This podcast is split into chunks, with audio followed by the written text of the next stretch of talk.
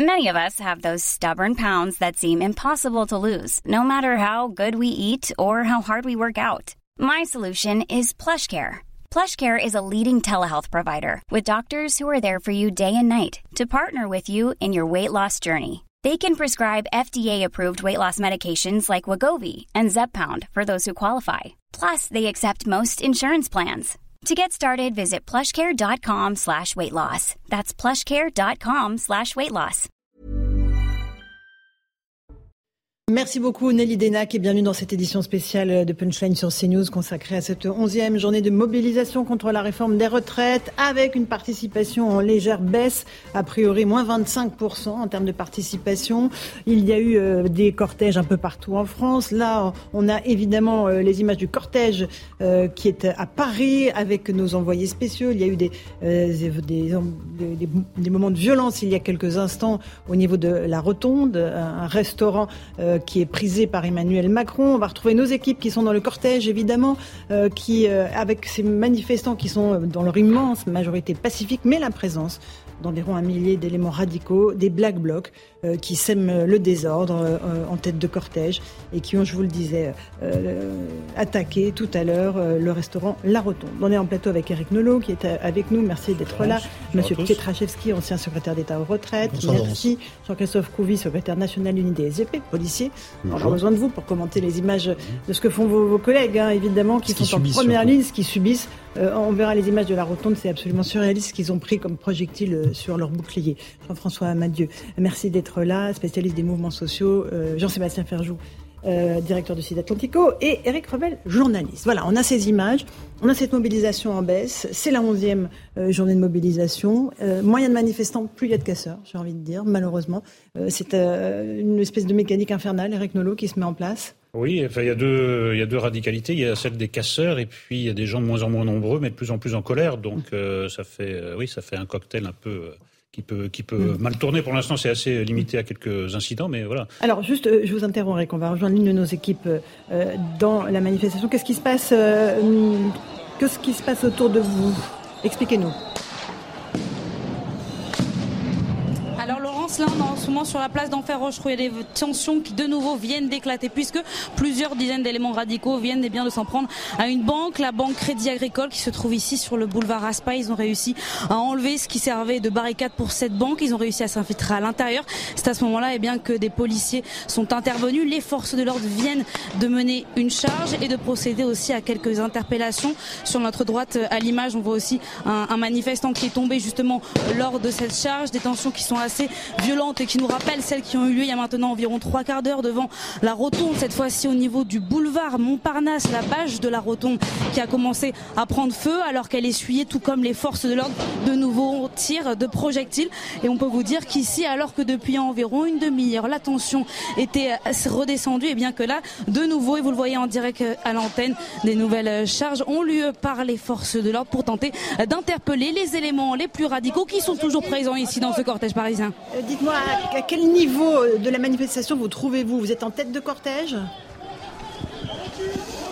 Alors pour tout vous dire, Laurence, on est même en pré-cortège, c'est-à-dire qu'on n'est même pas au niveau des syndicats. C'est là où généralement les tensions éclatent. C'est ce qu'on a vu lors des dernières manifestations et celle-ci, eh bien, n'a pas fait exception. Là aussi, c'est dans ce pré-cortège, dans cette nébuleuse que les tensions, que les affrontements ont éclaté entre les éléments les plus radicaux de ce cortège et les forces de l'ordre. Il faut savoir qu'aujourd'hui, les casseurs veulent s'en prendre à la fois aux établissements, on va dire assez symboliques comme la rotonde, aux banques évidemment, et puis surtout toujours et encore aux forces de l'ordre qui ont essuyé depuis le début de la manifestation de nombreux, de nombreux tirs. Et ce que vous voyez aussi en haut sur votre image, c'est un nuage très important de fumée évidemment. Des feux de poubelle sont toujours régulièrement allumés. Et puis vous voyez peut-être au fond de l'image des pompiers qui tentent d'intervenir, qui sont évidemment toujours escortés par ces forces de l'ordre. Ils ne peuvent pas intervenir seuls. Les pompiers, les sapeurs-pompiers qui tentent de se mettre en place pour tenter d'éteindre cet incendie qui a l'air assez important que vous voyez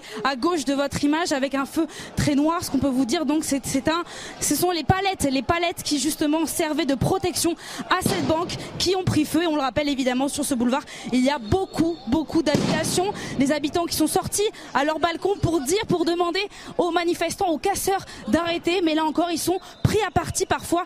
Des tirs de projectiles ont aussi été envoyés en direction de ces habitants qui sont sur leur balcon. Merci beaucoup aux équipes de CNews qui sont sur le terrain. On, prend garde à ne pas leur nom, voilà, pour ne pas les mettre en danger. On en est là euh, aujourd'hui en France en 2023. Christophe Coubi, euh, on a ces images, on voit vos collègues qui sont en action. Euh, une banque a été payée, là ils essayent de, circonscrire les incendies et, les éléments radicaux. Oui, bah en fait, c'est toujours le même engagement, c'est-à-dire que dès, dès, que les, Black Blocs ou les, ultras mettent, mettent, le feu aux poubelles ou on voit bien des palettes, pour attirer l'attention, pour fixer les forces de l'ordre et, en, attendant, je veux dire, se projette sur un autre, mhm. un autre point, ou alors des fois les attire pour pouvoir les mieux les canarder de, de, de projectiles. Bah, notre job aussi, un, c'est de reprendre le terrain, deux, c'est de couvrir les pompiers parce que les pompiers sont aussi des cibles de ces personnes, euh, et donc on doit faciliter, j'allais dire, oui, les secours. Et, euh, et là, on voit que c'est très compliqué parce que vous voyez, pour manœuvrer comme, comme, comme mes collègues le font, il y a aussi plein de journalistes euh, qui sont au milieu, qui de vrais faux journalistes, il y en a des, vrais, faux, ouais, parce que les vrais, ils sont comme enfin, j'allais dire comme comme les journalistes que vous avez sur le terrain, c'est-à-dire qu'ils se mettent à l'écart, ils filment, ça n'empêche mm. pas. Mais, mais là, on en voit certains qui restent volontairement au milieu pour éviter que les forces de l'ordre, mes collègues, puissent manœuvrer. Et donc c'est gênant. On voit aussi des badauds des fois qui restent en plein milieu, qui cherchent aussi bah, l'incident, on va dire, euh, mm. l'incident médiatique euh, où on se fait tomber, bousculer, et après on vient chouiner en disant. Euh, voilà. Question que l'on se pose comment se fait-il qu'on ne vienne pas à bout de ces casseurs. Comment se fait-il que chaque manifestation y ait, on, cite le, chiffre de 1000, parfois c'est moins, comment se fait-il qu'on ne vienne pas à bout de 1000 casseurs? Mais en fait, on ne peut pas les interdire en amont parce qu'il est, il est interdit d'en interdire de participer à une manifestation. Absolument. pas d'interpellation préventive. Ben non, on ne peut pas. Euh, sauf si il y a des palpations de sécurité en amont et qui sont trouveurs de, effectivement d'objets ou d'armes euh, de, de, de, catégories euh, interdites. Et dans ces cas-là, on peut passer, on peut passer à l'interpellation. Mhm. Mais en fait, ils sont aussi très malins, très organisés. C'est des geeks aussi. Voilà, ils vont sur les réseaux sociaux. Ils arrivent très bien. C'est une mobilité, c'est très très gazeux en fait. C'est, c'est, ils sont pas, j'allais dire, fondés comme une équipe en fait. Dans le cortège parisien, on retrouve une autre de nos équipes. Et il y a des charges en ce moment de, policiers devant vous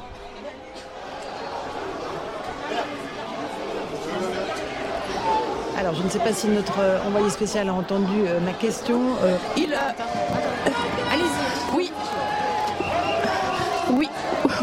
Je vous entends. Alors en fait, les policiers semblaient avoir repris euh, euh, le, terrain au niveau de, cette banque, mais depuis tout à l'heure, ils euh, reculent, hein, puisque juste derrière nous, nous avons des éléments radicaux qui lancent des projectiles, des morceaux de verre, des cocktails sur ces, sur ces policiers et gendarmes.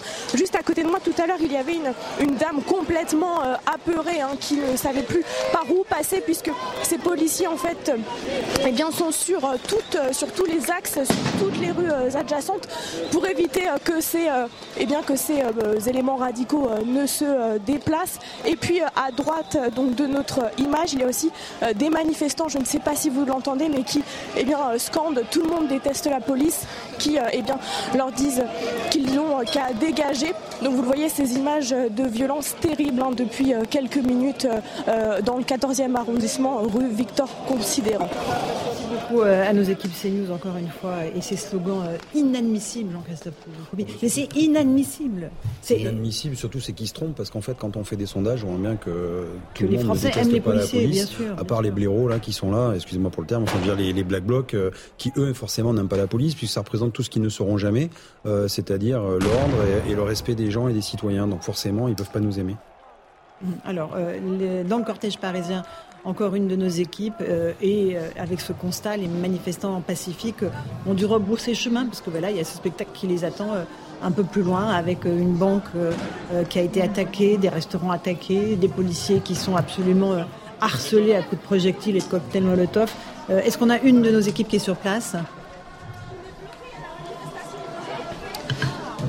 Puis des grenades de gaz lacrymogène ont été lancées, Laurence, pour essayer de euh, faire euh, reculer les manifestants. Alors il s'agissait des manifestants les plus calmes, car nous nous situons à la fin du cortège. Donc les familles, les néo-manifestants ont dû rebrousser chemin, revenir sur leurs pas pour échapper aux, fumées euh, très intenses des gaz lacrymogènes. Tout le monde essayait de, se protéger. Nous, nous sommes réfugiés devant un hall d'immeuble car l'établissement bancaire est attaqué, assiégé par les groupes radicaux. Plusieurs individus sont, ont grimpé en haut des abribus détériorés et plusieurs projectiles sont lancés à l'encontre des forces de l'ordre, mais également un petit peu au hasard et d'énormes détonations retentissent autour de nous. Merci beaucoup euh, aux équipes de CNews sur le terrain. Euh, prenez garde euh, évidemment à votre propre sécurité, mais c'est important d'être là au cœur des manifestations pour montrer ce qui s'y passe réellement. Encore une fois, Jean-François Amadieu, vous êtes spécialiste des mouvements sociaux. Je disais tout à l'heure, il y a de moins en moins de manifestants, plus en plus de casseurs. C'est une espèce de mécanique infernale qui est en place Bien sûr, c'est la règle. Enfin, il faut quand même remarquer que, dépendamment du fait qu'il y avait beaucoup plus de monde dans les premières manifestations de janvier et de février, malgré tout, on a eu deux mois d'une extraordinaire euh, tranquillité. Ce qui veut dire que c'est possible. On a tendance à oublier qu'on avait réussi à rompre avec euh, cercle infernal euh, d'affrontement qu'on voyait depuis 2016 en particulier. Donc mm. c'est possible. Mm-hmm. on a raté peut-être une occasion d'éviter ce qu'on voit là. Je voudrais rebondir sur ce que Polo demandait tout à l'heure, poser comme question. moi, ce qui me frappe, pour aller regarder comment ça se passe dans ces manifestations, bien sûr, je l'ai fait, je l'ai encore fait aujourd'hui. Euh, et on le voit sur vos images. beaucoup de manifestants, euh, premier point, euh, sont dans des tenues telles que, mm. D'ailleurs, ils ont le visage dissimulé. Pourtant, il n'y a pas encore de gaz lacrymogène. Mm. Pourtant, manifestement, rien ne s'est encore passé. Donc, manifestement, il y a bien dans le code pénal, je crois, des dispositions qui prévoient de, dans ce cas d'intervenir. Alors, c'est pas que je sache sur la voie publique autorisée. Donc, vous, voyez, il y a quand même des fondements pour ceux, et on le sait, on les reconnaît facilement euh, a justement ce signe qui est prévu dans le code On a ces deux images, il est 17h10, on est en direct dans Punchline sur CNews, les policiers qui tentent d'éviter les projectiles. C'est non-stop depuis plus d'une heure. Il faut vraiment qu'on réalise ce qui se passe, euh, parce que c'est extrêmement grave ce qui se passe avec euh, ces policiers qui sont la cible des Black Blocs, qui reçoivent des, dizaines et des dizaines de projectiles, qui tentent de protéger les... là, une banque, on rejoint une de nos équipes. Qu'est-ce qui se passe sous vos yeux? Expliquez-nous. Alors Laurence, on est toujours au même endroit. Regardez ce qu'on va vous montrer en ce moment à la caméra. Regardez, ces pavés, vous voyez, il y en a certains qui ont été décrochés. En fait, c'est ces pavés que les casseurs décrochent de la route et c'est ces pavés qui sont envoyés directement en direction des forces de l'ordre. Mais évidemment, parfois, ça peut même arriver que ça soit dirigé sans le faire attention, évidemment, sans faire attention contre des manifestants. On a vu tout à l'heure un manifestant à terre. C'est une situation évidemment très tendue en ce moment qui est en train de se dérouler ici sous nos yeux depuis maintenant de longues minutes. Ce que vous voyez là en ce moment à l'antenne, eh bien, ce sont les forces de l'ordre qui sont positionnées devant cette banque qui était barricadée, mais les casseurs eh bien, sont parvenus à enlever les barricades, à briser la glace, à rentrer à l'intérieur. Il y a un feu également qui a été allumé. Et puis, on entend depuis tout à l'heure de très fortes détonations, des détonations de pétards. Dans ces moments-là, eh bien, les forces de l'ordre envoient des bombes de gaz lacrymogène. Là, vous venez peut-être de l'entendre sur l'ambiance sonore, ces fortes détonations. Et parfois, eh bien, vous avez des éclats, des éclats en, plastique. On a vu certains manifestants se cacher les yeux. Il faut rappeler que c'est évidemment euh, très dangereux, que ce soit les projectiles ou ces euh, pétards, ces cocktails Molotov parfois improvisés euh, par ces casseurs pour être lancés en direction souvent euh, des banques. Et puis tout à l'heure, on l'a vu aussi de la rotonde, ce qui a même déclenché un feu au niveau de la bâche de la rotonde. Et là, le travail qui est très compliqué pour les forces de l'ordre, eh c'est de maintenir l'ordre tout en tenant et tout en tentant évidemment aussi d'extirper, d'exfiltrer, d'interpeller les éléments les plus radicaux qui se trouvent toujours ici en pré-cortège. Merci beaucoup pour ce compte rendu de ce qui se passe autour de vous avec ces policiers en garde. Euh, c'est quelle unité, Jean-Christophe Couvi, là, avec derrière les boucliers Ça, c'est les CRS, parce qu'ils ont le liseré jaune autour du casque. Mhm, mhm. Euh, donc, ils sont vraiment formés aussi au maintien de l'ordre. Après, mhm. on voit bien sur les images que tout, tout ce qui est compliqué, alors je, vous rejoins par rapport aux gens qui sont masqués. Ce qui est compliqué, en fait, si vous voulez, c'est qu'on a des black blocs, on a des ultras, mais qui sont aussi mélangés à des manifestants. Et en fait, on ne sait pas trop, euh, et c'est tout c'est toute leur ingéniosité, j'allais dire, c'est-à-dire qu'ils sont capables très rapidement de se réfugier là où il y a des, là où justement il y a des, des manifestants,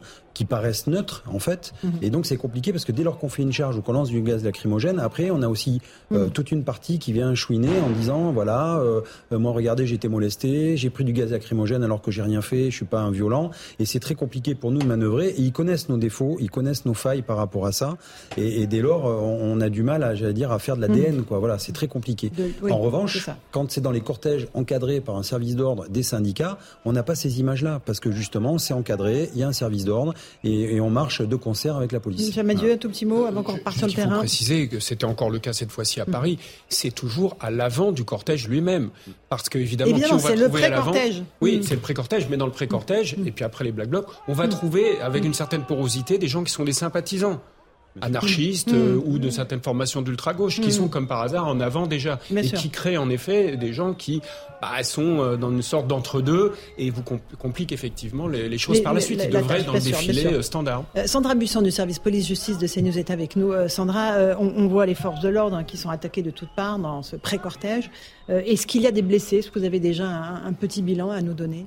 Alors on n'a pas de remontée euh, du côté des manifestants. En revanche, du côté des forces de l'ordre, oui, il y a euh, plusieurs blessés. On ne nous donne pas de chiffres précis euh, pour l'instant. En revanche, selon nos informations, on a confirmation donc une commissaire qui est membre d'une unité Brave, hein, c'est Brigade de répression de l'action violente, a, a, reçu un pavé sur la tête et a perdu connaissance au moment de l'impact. Ça s'est passé au moment des tensions près de la Rotonde, puisque c'est dans le secteur Vavin.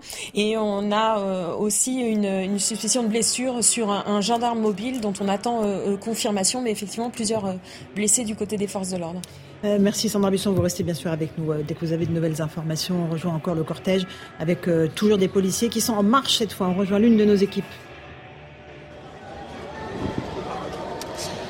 De nouveaux tirs de grenades euh, à gaz lacrymogène ont été lancés euh, juste à l'instant.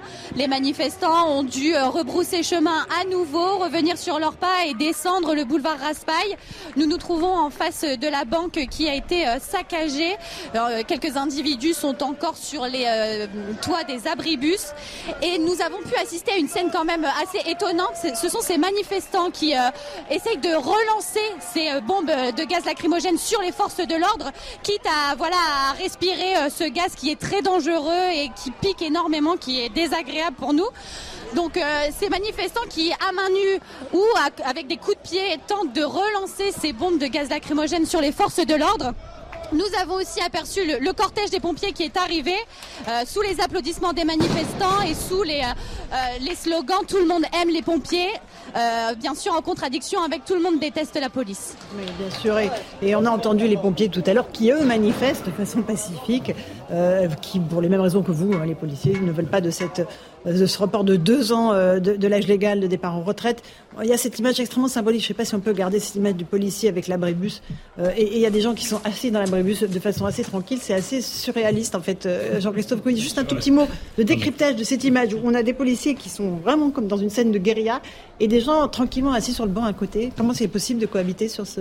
Bah en fait, c'est tous les miracles des, manifestations. C'est-à-dire qu'on voit des fois des, effectivement des images ubuesques euh, où il y a des gens qui, pour eux, euh, sont très tranquilles ou alors justement la cherchent l'image, par exemple, à savoir... savoir ou alors ils se mettent devant enfin voilà on sait pas trop ce qu'ils font mais est-ce que c'est pour bloquer aussi les policiers quand on veut faire un bon offensif? Et on a vu un collègue euh, le pousser avec euh, mm. son bâton de défense en disant euh, poussez-vous un pour le protéger et deux pour lui aussi avoir un champ de vision parce qu'on ne sait pas d'où viennent les projectiles quand c'est comme ça. je peux vous dire que voilà, vous faites pas trop le malin, vous êtes vous êtes tous les sens aux aguets et mm. en fait vous comptez surtout sur votre coéquipier derrière ou sur le côté qui peut au cas où vous tirer. Et il y a un gars carrément sur l'abribus hein, qui filme. Non mais vraiment. Ah oui non mais non mais on marche sur la tête. Hein. Non mais regardez cette image. Euh, de, la manifestation. Euh, voilà, non, mais ils sont sur l'abribus et ils filment. Enfin, c'est avec son téléphone portable. Hein, je, je... Bref. Bah oui, bah là, après, voilà, s'il prend encore une fois un cocktail Molotov ou un, mm. pavé, bon, bah, ça sera assez risqué. et là, voilà, pour, pour, pour, intervenir, c'est compliqué, là. Parce qu'il y a toujours un, un Énormément mur. De, de, Il y a un mur devant, en fait, et ça nous empêche de bouger. Et dès lors qu'on pousse euh, des pseudo-journalistes, tout de suite, c'est j'ai ma carte de presse, j'ai mon brassard, euh, ce que vous faites est honteux, etc. Et il faut juste que nous, nous laisser travailler.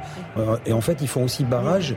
Je veux dire, comme un mur, on voit pas les, les, les projectiles arriver. Regardez les projectiles qui leur arrivent. Là, on a vu une demi-poutre. Mm vraiment qui doit faire 20 cm de diamètre, ça peut tuer un homme. C'est pour ça que c'est intéressant, parce que demain, certains vont tartiner sur les mmh. violences policières, mais mmh. regardez dans quel, telle condition ils doivent intervenir. Mais c'est acrobatique à chaque fois. Et c'est pour ça ce que disait tout à l'heure. Jean-Sébastien Ferjou et après on important. Il y a une zone d'entre-deux, objectivement. Il faut faire la distinction. Oui, bien sûr, il y a une grande majorité de manifestants, et on l'a vu, et vous l'avez rappelé pendant toutes les premières manifestations, qui étaient parfaitement pacifiques, qui s'opposent, comme c'est leur droit, euh, à cette réforme, mais il y a aussi une partie qui a basculé dans une forme de, de, radicalité, sans pour autant être des black blocs, parce qu'on l'a bien vu, il y a des gens qui considèrent qu'on obtient des choses dans ce pays que, par la violence, et ça a été formulé par un certain nombre de responsables syndicaux, sans trop qu'ils disent qu'ils validaient la théorie, mais enfin quand même en la constatant suffisamment pour que, à minima, certains parmi leurs troupes s'en emparent. 18, 17h18 en direct sur CNews, on retrouve une de nos équipes euh, dans le cortège. Qu'est-ce qui se passe autour de vous? Racontez-nous.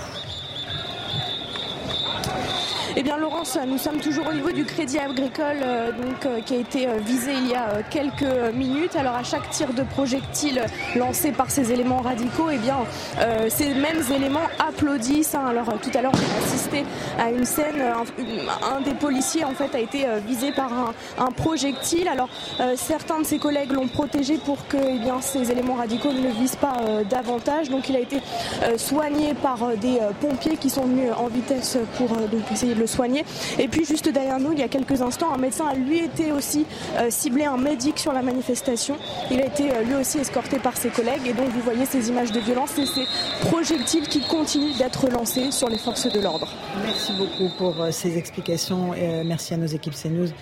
Monsieur Ptitrachevski, je me tourne vers vous une seconde parce que voilà, ce spectacle est navrant, ce spectacle est inadmissible. on en est à la 11e journée de mobilisation. Visiblement, il y a une baisse euh, sur euh, le nombre de manifestants et les violences. Elles sont attisées par certaines forces politiques, par certains syndicats. ce qu'on peut voir ce soir, c'est malheureusement ce qu'on a vu aussi quelques fois euh, dans, les manifestations parisiennes, mais parfois sur des manifestations aussi en province. C'est la présence de gens qui viennent faire de la violence par opportunité qui n'a exprimé rien du tout au regard d'ailleurs du, projet de loi, de politique gouvernementale ou d'une activité syndicale. Donc euh, euh, je pense que c'est, je le dis très franchement, parce que les organisations syndicales, et ça a été dit euh, tout à l'heure par le représentant des commissaires de police, les, les, organisations syndicales ont des services d'ordre et quand elles sont, elles, aux manettes, ça se passe très bien. Ce qu'on voit, c'est aussi une évolution de notre société où on a des gens qui viennent, viennent pour se bagarrer physiquement.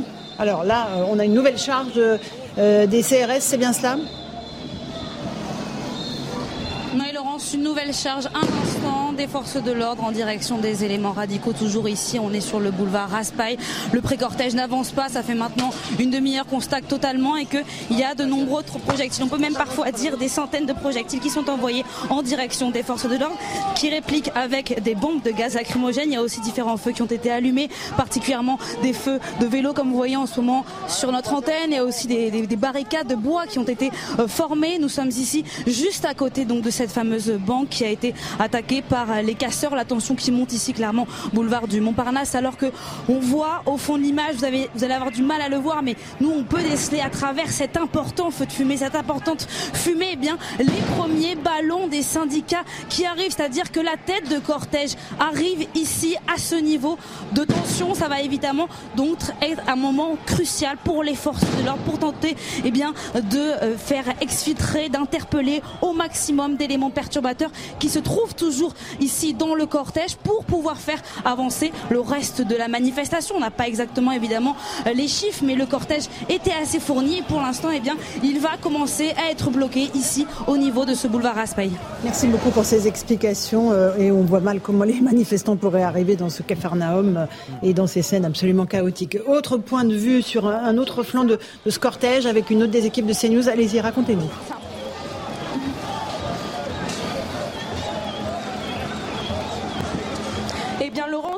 Sur ces images, euh, c'est vous voyez sur ces images cette banque, euh, le Crédit euh, Agricole, qui a été visée. Il n'y a plus de vitrine, tout simplement. La vitrine a été brisée par les éléments radicaux. Et puis vous le voyez, donc ce départ de feu et tous ces projectiles au sol, des pavés, des, poutres hein, qui ont été décrochées, et puis du mobilier urbain qui a été totalement dégradé. donc là, vous le voyez sur nos images, ces forces de l'ordre qui tentent eh bien, de se regrouper pour éloigner ces éléments radicaux qui eh bien, ne font que des va-et-vient depuis tout à l'heure. Et effectivement, les gaz lacrymaux, c'est pas facile pour faire des directs. Je rappelle que nous ne donnons pas le nom de nos journalistes à l'antenne pour ne pas les mettre en danger. Voilà. Encore une fois, être journaliste à Paris, dans les rues, c'est dangereux. Et ça, c'est la France de 2023. Merci à cette réforme des retraites. Et pourtant, le lendemain, les grands titres, ce sera les violences policières, s'il y en a, parce qu'il y aura forcément des échauffourées, voilà. Mais la France de 2023, c'est qu'un journaliste ne peut plus donner son nom. Non, absolument. Euh, et euh, on rappelle qu'il y a des blessés du côté des policiers. Une commissaire euh, de la Brave a reçu un pavé sur la tête. Elle a perdu connaissance. Eric Revel.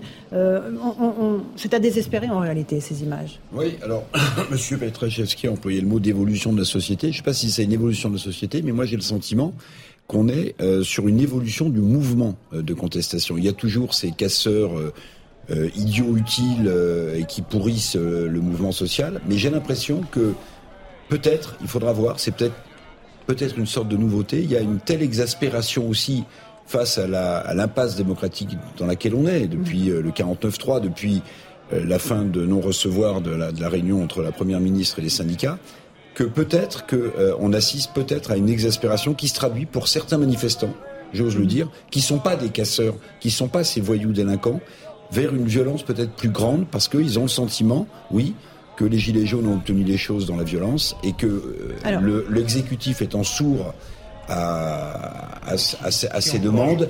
Euh, qui encourage Qui attise les braises Qui, qui attise les braises Qui dit que c'est illégitime, que la loi est illégitime Que c'est la foule qui décide L'élection est illégitime. Ce que je veux dire, c'est qu'il y a peut-être ça aussi, et, et l'exécutif et le pouvoir devrait prendre en considération si cette tendance se renforce, Alors, ce qui est peut-être en train de se passer. C'est intéressant ce que vous dites, Eric Revel. si Sandra Busson est avec nous, euh, j'aimerais peut-être voir avec elle euh, euh, si effectivement on sait, ce sont des manifestants classiques qui ont basculé dans la violence, ou si ce sont des gens qui venaient pour casser quoi qu'il arrive. Alors je ne sais pas si Sandra est avec nous ou si elle veut répondre. Oui, en l'état, selon nos informations, euh, sur cette manifestation comme sur les dernières, les individus qui, qui passent à l'action euh, et qui se constituent dans ce, euh, en, formant ce, ce, Black Bloc sont des individus ultra radicaux, habitués de la violence. Et d'ailleurs, on voit bien dans leur mode de passage à l'acte qu'ils sont rompus à, à, cet exercice.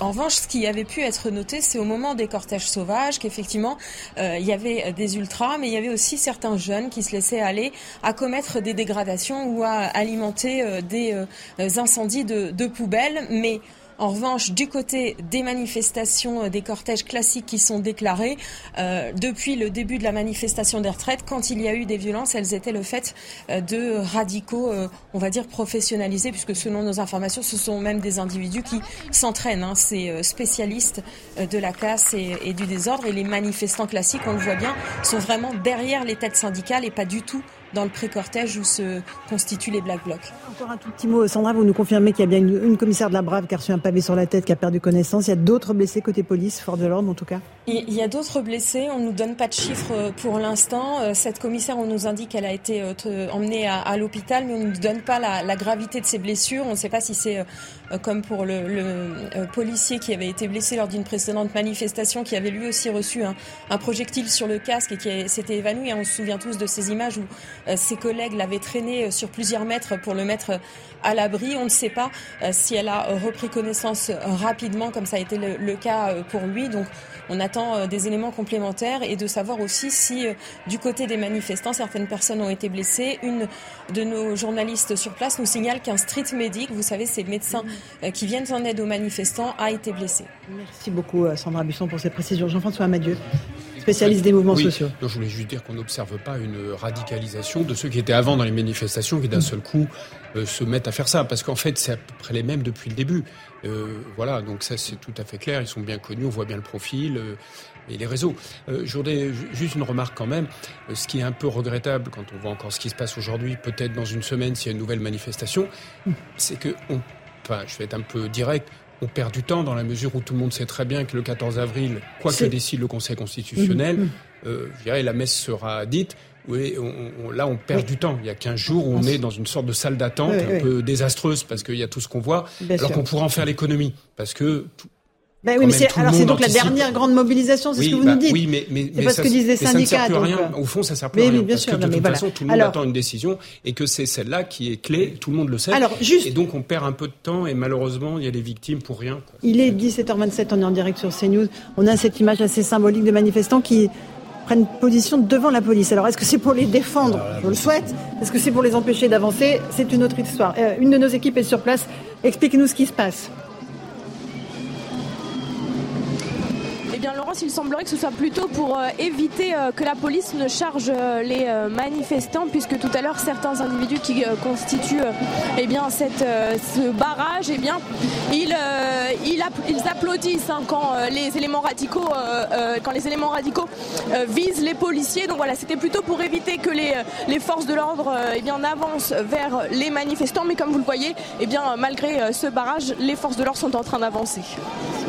Jean-Christophe là, pareil. Là, moi, je pensais de, de bonne foi qu'ils se mettaient devant les policiers pour éviter qu'ils prennent des pierres. Pas du tout. Non, mais pas du bah tout. Là, ah bah là, euh, là concrètement, on voit bien ils applaudissent quand ils prennent des pavés entre les ultras, les black blocs et certains. Alors, je vais pas tout mettre bien sûr, mais certains manifestants qui sont aussi un peu radicalisés, qui sont peut-être aussi des black blocs un peu déguisés en pacifistes et qui viennent justement pour nous bloquer. Et en fait, ils cherchent l'incident parce que là, mes collègues CRS vont être obligés de les évacuer parce qu'ils peuvent pas faire de manœuvre et donc ils vont se rouler par terre. Voilà, ça commence. Donc on va interpeller et après ils vont arriver. Euh, effectivement, on va peut-être les mettre en garde à vue et derrière la Ligue des droits de l'homme va rentrer dans la danse ainsi que tous les bons penseurs en disant que euh, voilà, nous sommes une force de répression au service, euh, mm. enfin des milices, etc. Enfin voilà, c'est sans fin en fait. Et, c'est juste qu'en fait, nous, on, on, obéit à la loi et au commandement de l'ordre légitime. C'est ça qu'il faut. Et vous êtes les détenteurs de la force légitime. Et légitime, c'est-à-dire qu'on voilà, on peut pas nous entraver. Évidemment. Et, et, on risque aussi notre, enfin, de se blesser parce qu'on voit pas encore une fois les ah, projectiles qui Ah si si, on va vous les montrer. On a des photos. On vous montrera les photos des pavés. Euh, encore une de nos journalistes sur le terrain, euh, toujours devant cette banque euh, où il y a énormément d'agitation. Hein, c'est ça? Alors en fait, ce qui vient de se passer, c'est qu'il y a un individu qui a euh, bousculé, fait tomber un, policier en fait sous nos yeux. Alors évidemment, les forces de l'ordre ont, euh, euh, récupéré cet homme pour l'éloigner de la manifestation et ces policiers ont été hués par les manifestants et donc de nouvelles, de nouveaux projectiles ont été envoyés sur les forces de l'ordre suite à cette arrestation pour ces précisions, M. Pietraszewski. Alors, Eric Nolot et après M. Pietraszewski la manière dont se passe une manifestation reflète l'air du temps. Entre les Black Blocs et les manifestants pacifiques, il y a une zone grise, et cette zone grise est très sensible aux messages politiques qui sont passés par l'extrême gauche, dans laquelle j'inclus la France insoumise. Le message, c'est que tous les moyens sont bons. Et d'ailleurs, le Conseil constitutionnel est même remis en cause. J'ai entendu des gens de l'EFI dire la, la décision du Conseil constitutionnel ne sera pas la fin de l'histoire. Ils, sont illégitimes eux aussi. Donc, écoutez, donc quand on en est à dire ça, ça veut dire que c'est la foule et la manifestation et la violence qui décident. Il est pile 17h30. On, est en direct dans Punchline sur CNews, édition spéciale pour cette 11e journée de mobilisation avec ces violences en tête de cortège. L'une de nos équipes est euh, dans cette tête de cortège. Qu'est-ce qui se passe sous vos yeux?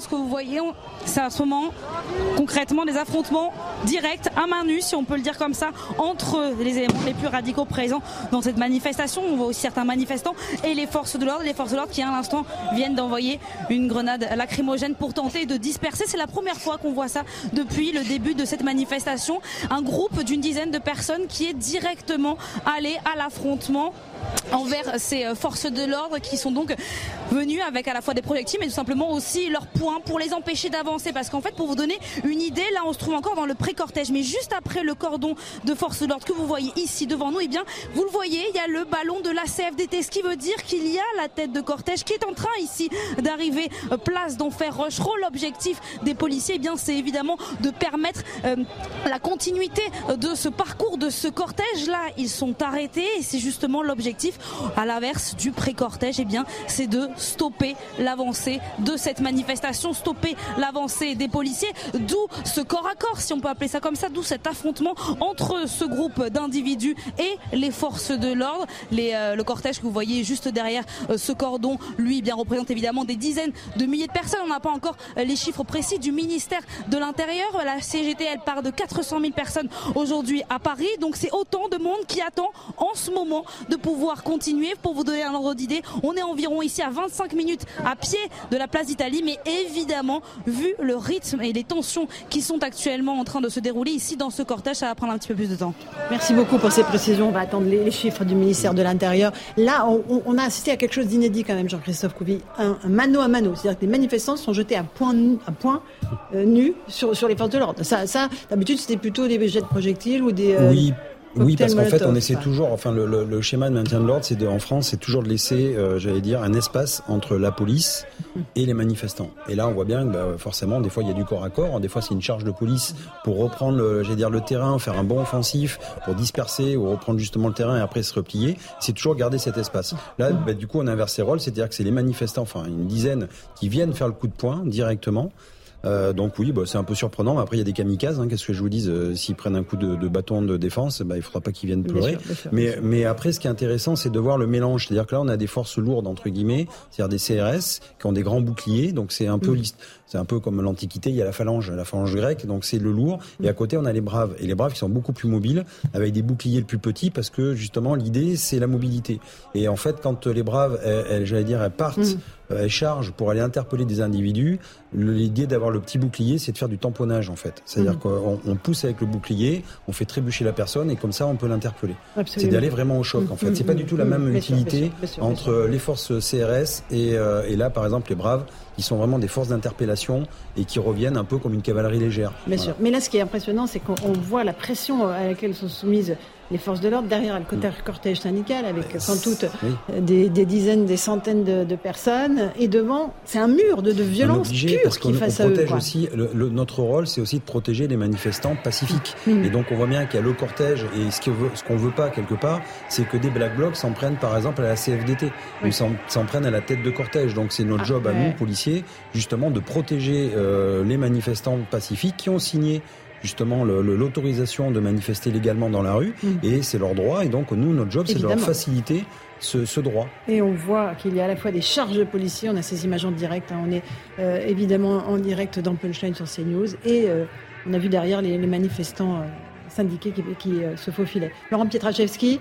on voit bien sur vos images à la fois, euh, c'était d'ailleurs très bien dit par la journaliste qui est sur le terrain, à la fois ce, cortège qui est bien encadré, euh, euh, qui a répondu à des exigences de sécurité, qui fournit un service d'ordre, c'est celui de l'intersyndical, et puis en fait cette, cette happening de violence qui est mm. organisée par quelques dizaines, quelques centaines de personnes qui ne veulent pas hein, de nos règles démocratiques, il faut dire les choses. Mm. Et donc c'est très bien parce qu'à la fois on voyait sur l'image, je dirais la, réalité de ces, ces, deux temps, hein, il y a un temps mm, d'expression maîtrisée, syndicale, et puis euh, des gens qui ne veulent pas de nos règles de la République. Et je crois que la, euh, la police est clairement dans son rôle. Et, clairement, euh, on retourne sur le terrain. Qu'est-ce qui se passe là? On, on, assiste à des, à des mouvements de foule? Non, exactement, des, des, mouvements de foule, étant donné que ce que vous voyez à l'image, c'est que maintenant, à seulement quelques mètres de nous, de là où l'on se trouvait bien, il y a, ça y est, les syndicats qui arrivent, la tête de cortège. Donc forcément, ça met entre guillemets, si on peut appeler ça comme ça, la pression sur les forces de l'ordre qui doivent à tout prix et bien tenter de dégager cette place. C'est aussi compliqué, si vous voulez, on est sur une très grande place, donc il y a de nombreuses rues forcément perpendiculaires. Et...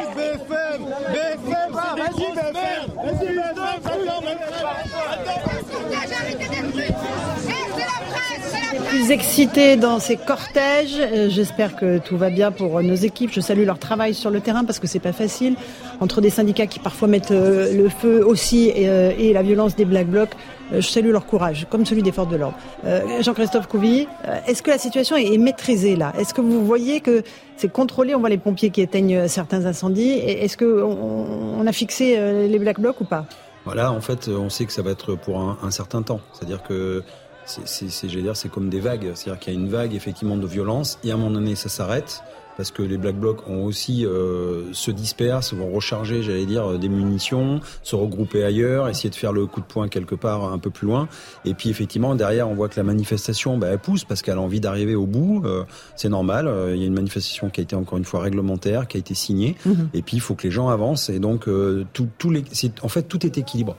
Et quand on est policier, on est toujours dans cet équilibre entre Mhm. la, le répressif et j'allais Bien dire sûr. euh, la prévention. Et donc on est là, voilà, pour faciliter la progression des. euh, Et là, on n'est pas place d'Italie, euh, qui est là, Encore. le, le- le- non, on n'est pas, on est Non, loin d'être place d'Italie. chemin, là. Ouais, c'est C'est-à-dire que là, tout crois, le cortège Bah, commence un tout petit euh, peu à bouger, hmm. mais là, on est encore à 10-15 minutes à pied de, de la place d'Italie. En facile, oui, oui. euh, Facile. surtout, bah, surtout à ce rythme, euh, si, euh, si toutes les 10 minutes on s'arrête parce qu'il y a des affrontements, effectivement, euh, ça risque d'être un peu long. Et après, ça va être l'arrivée de la manif. On sait qu'encore une fois, il y a des, Évidemment. des, des, des, des- voilà, des, des personnes qui vont rester, euh, qui vont provoquer les forces de l'ordre, qui vont se regrouper, ils vont pouvoir faire le coup de poing et le coup d'éclat médiatique euh, pour pouvoir euh, Évidemment. prôner la violence. Il est 17h37 en direct sur CNews. Sandra Buisson du service police-justice de CNews. Combien d'interpellations depuis le début de ce cortège? Eh bien, euh, pour le nombre d'interpellations, avant le départ euh, de la manifestation, dans tous les, les contrôles qui ont été menés euh, en amont, 1330 contrôles menés en amont pour saisir euh, les, euh, euh, armes par destination qu'auraient porté euh, certains individus voulant aller dans la manifestation, il y avait 8 interpellations. À 17h20, nous sommes à 20. Nous n'avons pas le motif de ces interpellations. En général, quand ils sont arrêtés euh, dans euh, ce cortège, c'est participation à un mouvement euh, formé en vue de commettre des violences ou des dégradations, ou effectivement, plus précisément, parce qu'ils ont commis ces dégradations ou des violences. Euh, Merci Sandra Buisson. 20 interpellations. Donc euh, il est 17h38 euh, depuis le début de ce cortège. C'est relativement peu hein, au regard du nombre d'éléments radicaux, Jean-Christophe Covy, mais euh, effectivement c'est du temps long et on voit la gestion du, du maintien de l'ordre très compliquée pour les policiers. Pour ces... là il y a des CRS, il y a des braves, il y a un peu de tout. Hein. Mais en fait, le- le- le- les interpellations, j'allais dire, c'est pas non plus euh, l'alpha et l'oméga Oui. de la manifestation. Mm. C'est vraiment à la marge parce que quand on interpelle quelqu'un, et là, je rebondis par rapport à ce que vous disiez euh, sur le fait que les gens, euh, qu'il y a la loi, effectivement, quand les gens sont euh, sont euh, masqués, effectivement, on pourrait interpeller. Sauf qu'en fait, on va supprimer des effectifs parce que quand on interpelle quelqu'un, il faut faire un prévé d'interpellation, même s'il est simplifié. Mais donc, il faut quand même qu'il y ait un ou deux euh, effectifs s'éloignent. qui puissent ramener aussi la personne, euh, qui traite le, le- j'allais dire l'interpellation. Euh, et donc, on voit bien que ça, ça- sur, le, sur le terrain, ça nous prive aussi des effectifs. Et la manifestation, c'est aussi, comme on disait, le maintien de l'ordre, c'est accepter un certain désordre jusqu'au moment où on siffle la récré en disant La stop, fin de la récré, oui. Voilà, on reprend le, on reprend l'option. Et en fait, c'est des ordres aussi politiques. Mhm. Et là, on voit bien qu'on est toujours sur un chemin de crête. C'est-à-dire qu'on peut pas être tout de suite, euh, Au contact. dire, euh, un- voilà, Mhm. répressif. euh, Parce qu'il y a aussi des gens, comme on dit, il y a une zone grise où euh, et on voit bien sûr qu'après ça pourrait être réutilisé à des fins politiques pour Mhm. critiquer l'exécutif, pour critiquer la police, pour etc. Donc on est vraiment toujours dans ce dans cette ligne de crête et où on fait attention et puis voilà. Et- Donc dès qu'on a les instructions de la préfecture, bah, sur place en fait on intervient. Et on continue de voir les pavés, les pavés pleuvoir sur les forces de l'ordre, dans l'indifférence Ben. absolument générale. C'est surréaliste. Franchement, Bah, on, quand on on, voit est des choses. euh, on, a, on aussi cette résilience, mais je veux dire. euh, Non, mais les manifestants qui voient Ah, les pavés mais- voler, euh, ça, Oui, mais ça ça, bouge devient pas. presque dans, alors dans l'imaginaire des gens, à la rigueur, ça devient presque normal de lancer des projectiles dans une manif parce que quelque part c'est un défouloir. Sauf qu'en en, en phase 2, ils ont quand même aussi euh, des hommes et des femmes qui sont Mm. pères de famille euh, ou mères bien de sûr. famille qui ont envie de rentrer chez eux le soir. Euh, L'idée c'est pas de passer à la moulinette et euh, d'être de la chair à canon. Voilà, on n'est pas payé pour ça et on l'oublie un petit peu des fois. Et, et dans cette même situation, par exemple, si on caillassait, j'allais dire, des policiers dans des quartiers sensibles, eh bien là, on interpellerait tout de suite. Et, et Mhm. voilà. Donc, euh, encore une fois, la manifestation, c'est pas juste des policiers qui servent de sac de sable. Évidemment. Et on salue le sang-froid des forces de l'ordre parce qu'ils ont évidemment fort à faire, Nolot. du, du cercle parce qu'ils s'opposent à la violence et en même temps ils sont là pour assurer le bon déroulement de la manifestation. Donc c'est deux tâches presque contradictoires. Ils sont en face de gens qui en ont, mais alors rien à faire de la manifestation, qui sont là Mm. uniquement pour casser du flic. Donc c'est vraiment, on leur demande de faire deux choses contradictoires en réalité. Allez, on retourne dans le cortège parisien, rejoindre une des équipes CNews. Expliquez-nous où vous êtes et ce qui se passe. Nous sommes euh, enfin arrivés euh, place d'Enfer Rochereau. Comme vous pouvez le voir sur les images, les forces de l'ordre, les gendarmes plus précisément, scindent le- les manifestants en groupe de deux pour éviter euh, que les mouvements de foule euh, ne se reproduisent. Nous, voyons voilà, les, gendarmes euh, remplis, couverts de peinture. Et nous avons aussi pu voir un gendarme boiter. euh, euh, il a été soutenu euh, par euh, ses, euh, ses collègues. Et justement là, il y a des tensions euh, juste devant nous. Les manifestants euh, n'hésitent pas à aller euh, face aux, aux gendarmes. Des jets de projectiles sont, euh, sont lancés, des pavés, des énormes pavés, comme vous avez pu le voir précédemment, sont lancés directement sur leur bouclier ou sur leur casque. La tension est à son comble et il y a des groupes radicaux, mais également des manifestants pacifiques qui sont très inquiets. Nous avons rencontré des collégiens apeurés, retranchés dans des halls d'immeubles, qui ne savent pas comment retrouver le chemin pour rentrer chez eux. La situation est assez désorganisée et à bout, sous tension. Merci beaucoup. Et on voit que les manifestants, hein, alors là, les soi-disant pacifiques, euh, ont hué les policiers et n'ont pas hésité à jeter eux aussi euh, des projectiles, des pavés. Eric Revel, donc euh, le mythe du manifestant pacifique. je, ne connais pas grand-chose dans les mouvements sociaux, mais moi je note ces images aussi. C'est des mm. trucs, à mon avis, qu'on ne voyait pas. qu'on garde le son pour entendre jusqu'à présent. et puis il me reviennent en, en, mémoire les déclarations de députés de la France insoumise, jusque et y compris de Jean-Luc Mélenchon. Vous savez, à Sainte-Soline, il expliquait que s'il n'y avait pas eu de force de l'ordre, il n'y aurait, pas, eu, aurait pas eu de violence. Mais s'il n'y avait pas de force de l'ordre là, Monsieur Mélenchon, il se passerait quoi? Bah, Paris serait à feu et à bah, voilà. Donc il faut que M. Mélenchon regarde ces images tranquillement euh, avec un, verre euh, tranquillement dans son canapé et qui se dise mais en fait euh, la police elle est quand même largement largement républicaine. Qu'est-ce qui se passerait s'il n'y avait pas de force de l'ordre dans Paris? Là mhm. Toutes les banques seraient saccagées, les commerces seraient saccagés, les restaurants seraient brûlés? Et enfin. Mais franchement, euh, voilà, euh, ce sont des images euh, absolument navrantes, Jean-François Amadieu. Ah et, vraiment entendre les policiers à ce moment-là hués par les manifestants, là pour le coup, on ne parle pas des Black Blocs, c'est Oui, bien sûr. ce qu'il y a, c'est qu'on parle beaucoup des Black Blocs et on a tendance à oublier que ceux qui sont très souvent une fois de plus, à l'avant, qui vont insulter, qui vont aussi envoyer parfois un projectile, etc., qui n'ont pas forcément tout le dress code et tout le savoir-faire du Black Bloc, mm-hmm. appartiennent à des formations politiques à des mmh. réseaux euh, qu'on connaît euh, et là qui sont euh, une, enfin plus qu'on appelle de l'ultra gauche ou de l'extrême gauche ou d'une partie du mouvement trotskiste français. Euh, cela, c'est pas des black blocs en effet, mais effectivement, euh, ils sont organisés. C'est-à-dire, c'est pour bien faire la différence avec, je dirais, c'est pas des éléments de, de la CGT ou de Force ouvrière qui d'un seul coup seraient radicalisés. Ils, ils sont particuliers. C'est vrai que certains d'entre eux peuvent être, euh, appartenir à Sud, par exemple, ou à Solidaire. C'est là, il y a des porosités. Moins à la CGT, c'est plus rare quand même. Il y en a, mais c'est pas, c'est pas aussi fréquent. Je crois qu'il faut rester très prudent. On pointe aucun syndicat du, du doigt, mais évidemment, euh, on, voit que les tensions, euh, c'est pas seulement du côté des Black Blocs, et que c'est aussi du côté des, des manifestants. Il y a, une euh, continuité d'ailleurs. Jean-Sébastien Ferjou rapidement.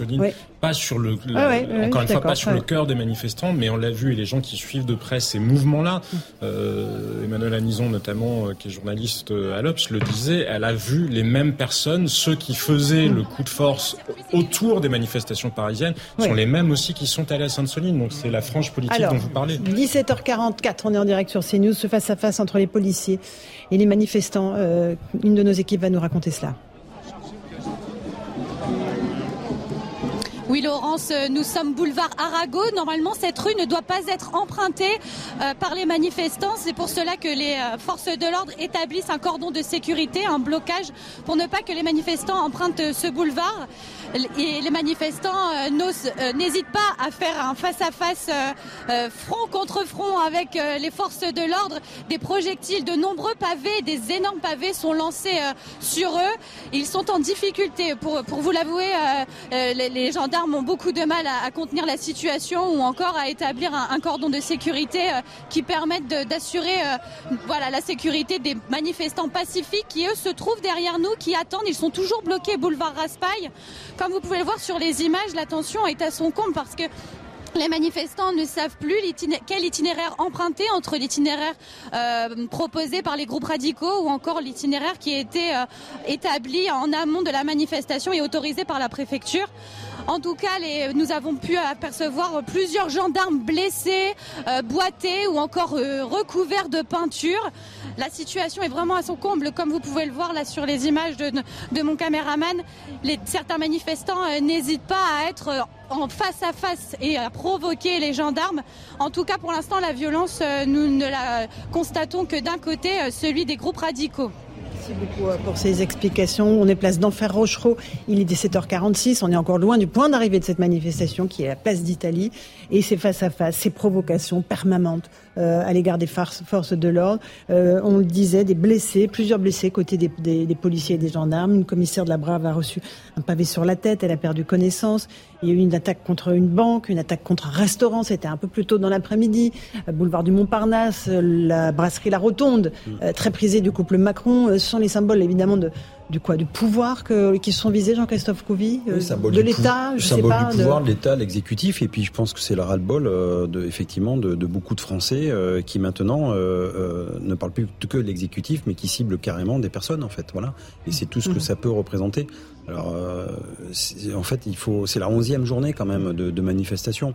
Alors, effectivement, il y a peut-être un, j'attends les chiffres, un fléchissement, mmh. mais en même temps, c'est la onzième mobilisation. Mmh. On voit qu'il y a quand même encore une mobilisation avec un noyau euh, qui, est, qui, est, toujours là, mmh. un noyau d'ailleurs un peu dur même qui, qui se forme, euh, où les gens sont vraiment dans l'exaspération, et ça va être là en fait le levier, c'est-à-dire comment ça va partir. Est-ce qu'il y aura une douzième, une treizième, une quatorzième manifestation?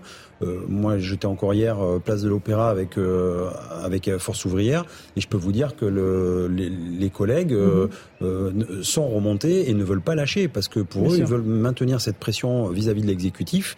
Et tant qu'il y aura, j'allais dire, des gens qui nous disent allez-y, parce que tout le monde ne vient pas, parce que c'est la onzième journée, ça coûte cher aussi dans les ménages euh, de poser des jours de grève, mais il y a quand même ce noyau-là. Et mhm. donc, c'est pour ça que l'exécutif doit aussi prendre en compte et ne pas jouer que sur l'essoufflement, parce que l'essoufflement, à mon avis, c'est une mauvaise analyse. Absolument. L'essoufflement, le pourrissement de la situation, c'est une aussi une des stratégies. ça va revenir comme un boomerang, en fait. Qu'est-ce qui va se passer, monsieur Amadieu, là? On va avoir cette manifestation qui va être violente, il va y avoir des blessés, euh, évidemment. On voit déjà des dégradations. Vous, le disiez très bien tout à l'heure, euh, relativement euh, contenu. géré. Au fond, c'est, j'ai oublié votre formule, elle était très bonne. En fait, c'est des, des ordres contrôlés. Euh, voilà. Euh, oui, il y a la rotonde. Oui, il va y avoir une banque. Euh, il y aura peut-être quelque chose avant la place d'Italie ou à la place d'Italie. bon, mais ça reste sous contrôle mm. finalement. et c'est vrai que le maintien mm. de l'ordre, d'ailleurs, a été assuré depuis avec le nouveau préfet de police beaucoup mieux qu'en 2018, pour être clair. Mais c'est vrai que c'est sous contrôle.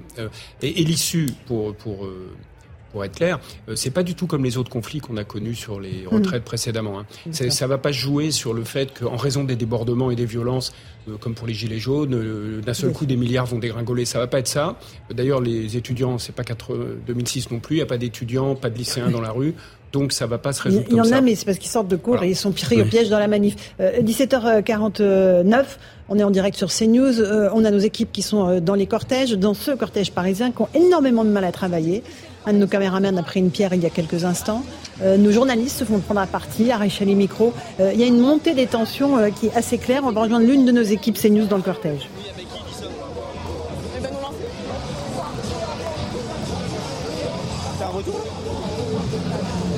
Alors, je ne sais pas si nos reporters entendent bien comme ce que nous lui avons dit. effectivement, ce qui est très notable, c'est que les journalistes aussi sont attaqués. Les journalistes, alors des médias traditionnels, hein, comme les chaînes info, euh, c'est pas des faux journalistes, c'est des vrais journalistes. Euh, ils n'ont pas juste un tout petit téléphone pour filmer. Et, ça, cette agressivité qu'on a toujours existé contre les journalistes. Mais là, à ce point-là, être systématiquement pris à partie, montré du doigt et, et euh, blessé, c'est euh, assez euh, Inédit aussi bah, C'est parce qu'en fait, pour, pour, une certaine frange de la population, les journalistes, les médias sont les complices euh, d'un gouvernement, d'un exécutif. Mhm. Euh, vous êtes faites partie aussi de l'oppression du peuple. Voilà, c'est c'est ce qu'on entend nous aussi dans les manifs mhm. euh, avec certaines personnes. Bah, c'est vraiment du complot. alors là, je veux dire, c'est stratosphérique. Mhm. Mais bon, c'est comme ça. Et, et, et, depuis même la Covid, j'allais dire, il y a cette frange de, de population qui, qui, qui trempe dans ces complots et dans ce ras-le-bol et dans, dans, dans plein de choses. Ils sont tous des justiciers d'ailleurs, et en fait, il y a qu'eux qui peuvent défendre leur cause personnelle quelque mhm. part. Et tout le reste n'est que euh, un agglomérat contre, euh, j'allais dire, leur, leur, liberté à eux. Et, non, on est dans une république. D'ailleurs, j'aime j'aime à le rappeler que, que CRS, euh, voilà, le R de CRS, c'est républicain. Républicaine de sécurité. Encore une fois, on est une police républicaine au service de la loi et, et non pas, comme j'entends dire, que c'est des violences policières systémiques. Absolument. On, est tous, on mange tous Vous des, rarement sur cette chaîne. Hein, vous le savez, Monsieur Koubi. On va juste rejoindre une de nos équipes euh, sur le terrain. Euh, de la difficulté de travailler quand on est journaliste euh, dans ces cortèges. Allez-y. Oui, tout C'est euh, assez compliqué sur le terrain. Déjà, nous sommes en anonyme puisque, eh bien, certains éléments euh, radicaux regardent les chaînes d'information euh, sur leur téléphone pendant la manifestation, habituellement pour identifier les journalistes et les retrouver sur le terrain. Et puis là, depuis tout à l'heure, on a reçu de nombreuses menaces hein, de ces éléments radicaux qui demandaient notamment à notre journaliste reporter d'image de baisser sa caméra sous peine de recevoir une, des, des, menaces sous peine eh bien d'avoir des représailles. Et puis donc on a même eu un, petit peu de, de jet, des, projectiles hein, sur notre journaliste donc, qui est à la caméra. Donc voilà, c'est quand même assez compliqué hein, de suivre ces éléments radicaux. Par exemple, quand ils taguent des immeubles, eh bien ils utilisent des parapluies pour qu'on ne les identifie pas. Ils mettent des cagoules, donc ils ne sont pas reconnaissables. Et pourtant, ils nous demandent en permanence d'éloigner nos caméras sous peine de représailles si eh bien, on, filme, on filme ces scènes. Merci beaucoup en tout cas pour le travail et l'excellence du travail que vous faites. Une autre de nos équipes a reçu les mêmes menaces que vous. on vous rejoint tout de suite. Oui, Laurent, c'est vrai que c'est assez difficile de travailler dans ces conditions, comme l'a très bien dit euh, Marine quotidiennement, et ça, ça arrive à chaque manifestation. Dès qu'on tente de filmer, eh bien, les dégâts qui sont causés par euh, par ces casseurs, c'est toujours assez compliqué. On s'est déjà fait euh, taguer notre caméra, ou alors il abaisse. Et ce qu'on voit aussi de plus en plus, et c'est ce qui vient de nous arriver il y a quelques minutes, c'est en fait un groupe de manifestants qui, une fois qu'ils nous ont repérés, eh bien, se mettent autour de nous et nous évacuent entre guillemets du cortège. On est on est hué, on s'est même pris, si vous voulez tout savoir, des bouteilles d'eau. On nous a renversé des bouteilles d'eau dessus. Il y a certaines personnes qui parfois soit, soit nous reconnaissent, soit arrivent à, nous identifier. Et dans ces cas-là, c'est même pas qu'ils nous demandent de partir, c'est qu'ils exigent qu'on parte. Il faut savoir aussi que nous sur le terrain, on est avec les agents de sécurité. Ça c'est depuis les manifestations des gilets jaunes. Sans eux, on pourrait clairement pas travailler dans ces conditions. Là, ce que vous voyez en direct à l'antenne, on a un petit peu avancé. C'est eh bien des nouvelles barricades qui sont en train d'être formées euh, par euh, des casseurs, des casseurs toujours présents en nombre. Ici, il y a aussi évidemment une forte présence policière, mais là qui est un petit peu moins visible. C'est pour ça justement euh, qu'ils en profitent en ce moment pour ériger cette barricade. Les forces de l'ordre, vous les voyez au fond de l'image, elles sont dans une rue perpendiculaire. Elles tentent tant bien que mal eh bien, de faire avancer le cortège, mais toujours dans ce pré-cortège, eh bien, il y a toujours cette nébuleuse, ce black bloc qui s'est constitué, même s'il y a eu euh, quelques interpellations, eh bien, beaucoup d'éléments euh, radicaux, peut-être encore quelques centaines, sont toujours présentes ici. Donc on essaie euh, tant bien mal de travailler. Évidemment, parfois il y a des manifestants qui, qui vont prendre directement notre défense, qui vont dire il faut laisser la presse travailler, mais il y a toujours on va dire, des nébuleuses, des groupes pour qui évidemment notre présence est, très hostile et dans ces cas-là qui nous demandent clairement ou qui parfois même nous poussent pour qu'on sorte de cette manifestation. Merci beaucoup euh, pour ces précisions et je rappelle donc voilà nos journalistes travaillent de façon anonyme, sans sigle sur leur caméra et leur micro avec des gardes du corps que nous ne donnons pas leur nom à l'antenne. Voilà, juste pour vous poser un peu le décor euh, de ce qui se passe désormais. Et c'est vrai que ça date euh, des Gilets jaunes et ça vise tous les journalistes et, tous les supports audiovisuels.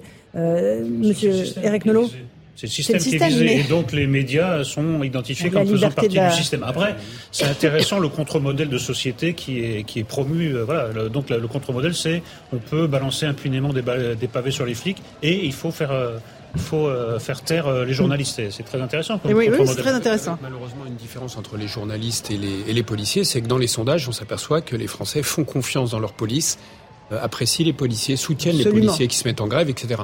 Malheureusement pour les journalistes, euh, eux, ils sont vraiment oui, oui, on n'est pas dans les... atteints par la crise de confiance, comme les, le personnel politique. Et, les seuls qui finalement mm. s'en sortent, d'ailleurs surtout depuis quelques un an et depuis quelques semaines, c'est les syndicats pour le coup qui se refont évidemment une, une santé en termes d'opinion.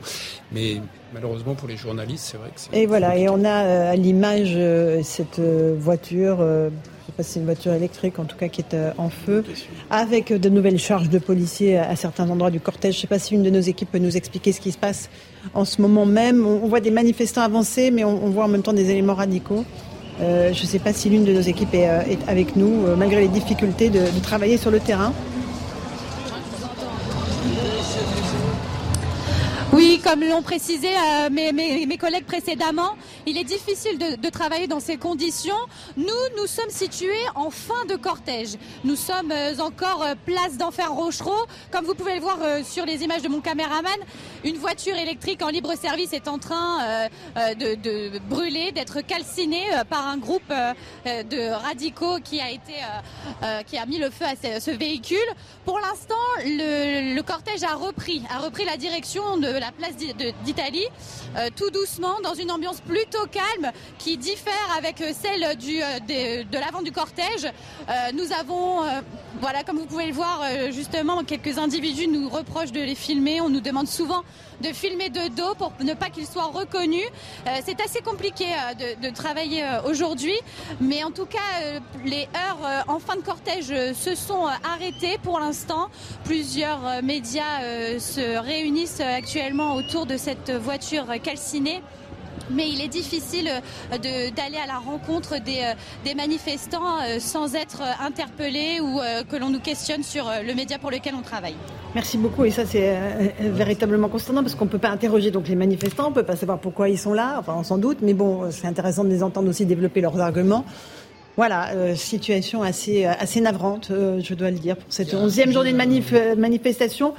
J'annonce euh, qu'il y a déjà euh, une nouvelle date prévue pour euh, une nouvelle manifestation le 13 avril prochain. Il y a un sujet qui interpelle toujours, Laurent, c'est de voir le, le nombre de personnes qui se, se, prétendent, ou qui sont peut-être hein, journalistes. Moi, je finis par croire qu'il n'y a plus personne dans les salles de rédaction, parce que quand je vois le nombre de personnes qui ont des casques marqués presse, photos... je me dis, c'est ça qui est terrible, c'est qu'on ne fait pas la différence entre les ça vrais doit les vraiment des médias qui ont très très peu de moyens, parce qu'ils n'ont que des smartphones, euh, et qui, évidemment, ont l'air de vouloir filmer que les forces de l'ordre. Donc c'est c'est vrai que euh, ça, ça, on, le sait, hein, euh, il y a vraisemblablement là-dedans des gens qui dont, dont, dont l'activité n'est pas forcément le, le journalisme, mais ça aussi c'est un élément un peu saisissant, ce côté un peu, euh, on, on, tout le monde veut être une sorte de Robin des Bois euh, mm-hmm. et euh, peut-être se projette dans des situations où effectivement on serait, où certains seraient victimes d'un pouvoir qu'ils imaginent eux être dictatorial et veulent et, et veulent être les Robins des Bois de tout cela. La dictature, c'est quand les médias peuvent pas faire leur travail. C'est ça la dictature. Et c'est ça qui est très intéressant. En un mot, Jean-Sébastien, en un mot. Vous avez raison de dire évidemment que nous ne sommes pas dans une dictature, mais ça ramène quand même à la question de la crise démocratique qu'évoquait euh, Laurent Berger et au déficit absolu de crédibilité de la parole publique. Et cet élément, je dirais évidemment que tout le monde condamne, enfin nous condamnons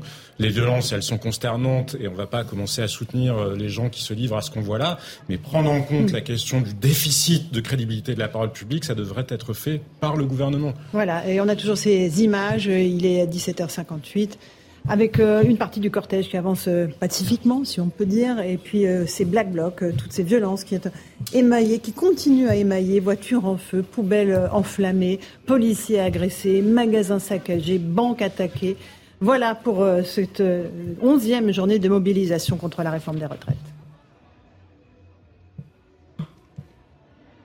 Bonsoir à tous et bonsoir à toutes si vous nous rejoignez en direct sur Europe 1 et sur CNews pour cette édition spéciale consacrée à cette onzième journée de mobilisation contre la réforme des retraites avec euh, un peu moins de monde dans les rues. On aura un bilan de la part du ministère de l'Intérieur dans quelques instants et avec de nombreux heurts, notamment dans le cortège parisien, voitures en feu, poubelles brûlées, policiers attaqués. Euh, ce sont véritablement des scènes de chaos que l'on a pu vivre euh, tout au long de cet après-midi. Euh, la brasserie La Rotonde, qui est un lieu prisé par le couple Macron, a été attaqué. Les policiers ont reçu nombre de pavés et de projectiles.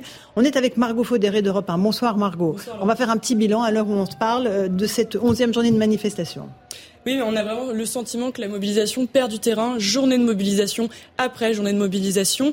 À 15h45, la police relevait 400 000 personnes mobilisées partout en France, sans compter Paris. En région, les cortèges les plus fournis étaient à Nantes. 18 000 personnes ont défilé dans les rues. À Lyon, 13 000 personnes. À Paris, le décompte des forces de l'ordre n'est pas encore tombé.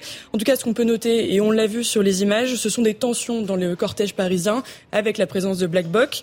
Dans la plupart des secteurs aussi, la mobilisation diminue. Prenez par exemple les transports. À la SNCF aujourd'hui, 3 TGV sur 4 circulent et le trafic est quasiment normal dans le métro et le RER. E et puis dans l'énergie, qui est vraiment le secteur au cœur de la mobilisation depuis le début du mouvement, il semblerait qu'il y a un changement de stratégie. L'idée, c'est de tenir dans la durée en se mobilisant fortement les jours de manifestation, comme aujourd'hui, mais en s'économisant le reste du temps. Par exemple, ce matin, dans les dépôts de, et raffineries de Total Energy, on comptait encore un salarié euh, gréviste sur trois dans les équipes du matin. En revanche, il n'y a plus que deux raffineries en France où les expéditions sont bloquées, à Donge et à Gonfreville. Et puis RTE confirme qu'il y a de moins en moins de coupures de courant et de baisse de courant depuis début mars. Merci beaucoup pour ce point complet, Margot Faudaré d'Europe 1. Et j'ajoute que selon les informations d'Europe 1 de Louis de Ragnel, une nouvelle journée de manifestation est convoquée pour le 13 avril. Euh, donc ce sera jeudi prochain. Un nouveau euh, grand rendez-vous dans la rue, à la veille évidemment de la décision du Conseil constitutionnel qui doit se prononcer le 14 avril, un sur euh, la constitutionnalité de la loi et aussi sur le référendum d'initiative partagée. Parce que c'est une option évidemment de rendre la parole au peuple sur euh, cette euh, réforme contestée. On, verra évidemment ce qui se passera en ce 14 avril. Pour l'heure, il est 18h01, on est en direct sur CNews et sur Europe 1. On vit cette journée de mobilisation, la 11e, moins de monde dans la rue, mais beaucoup de violence, notamment dans le cortège à Paris. On rejoint l'une de nos équipes. Qu'est-ce qui se passe sous vos yeux? Expliquez-nous.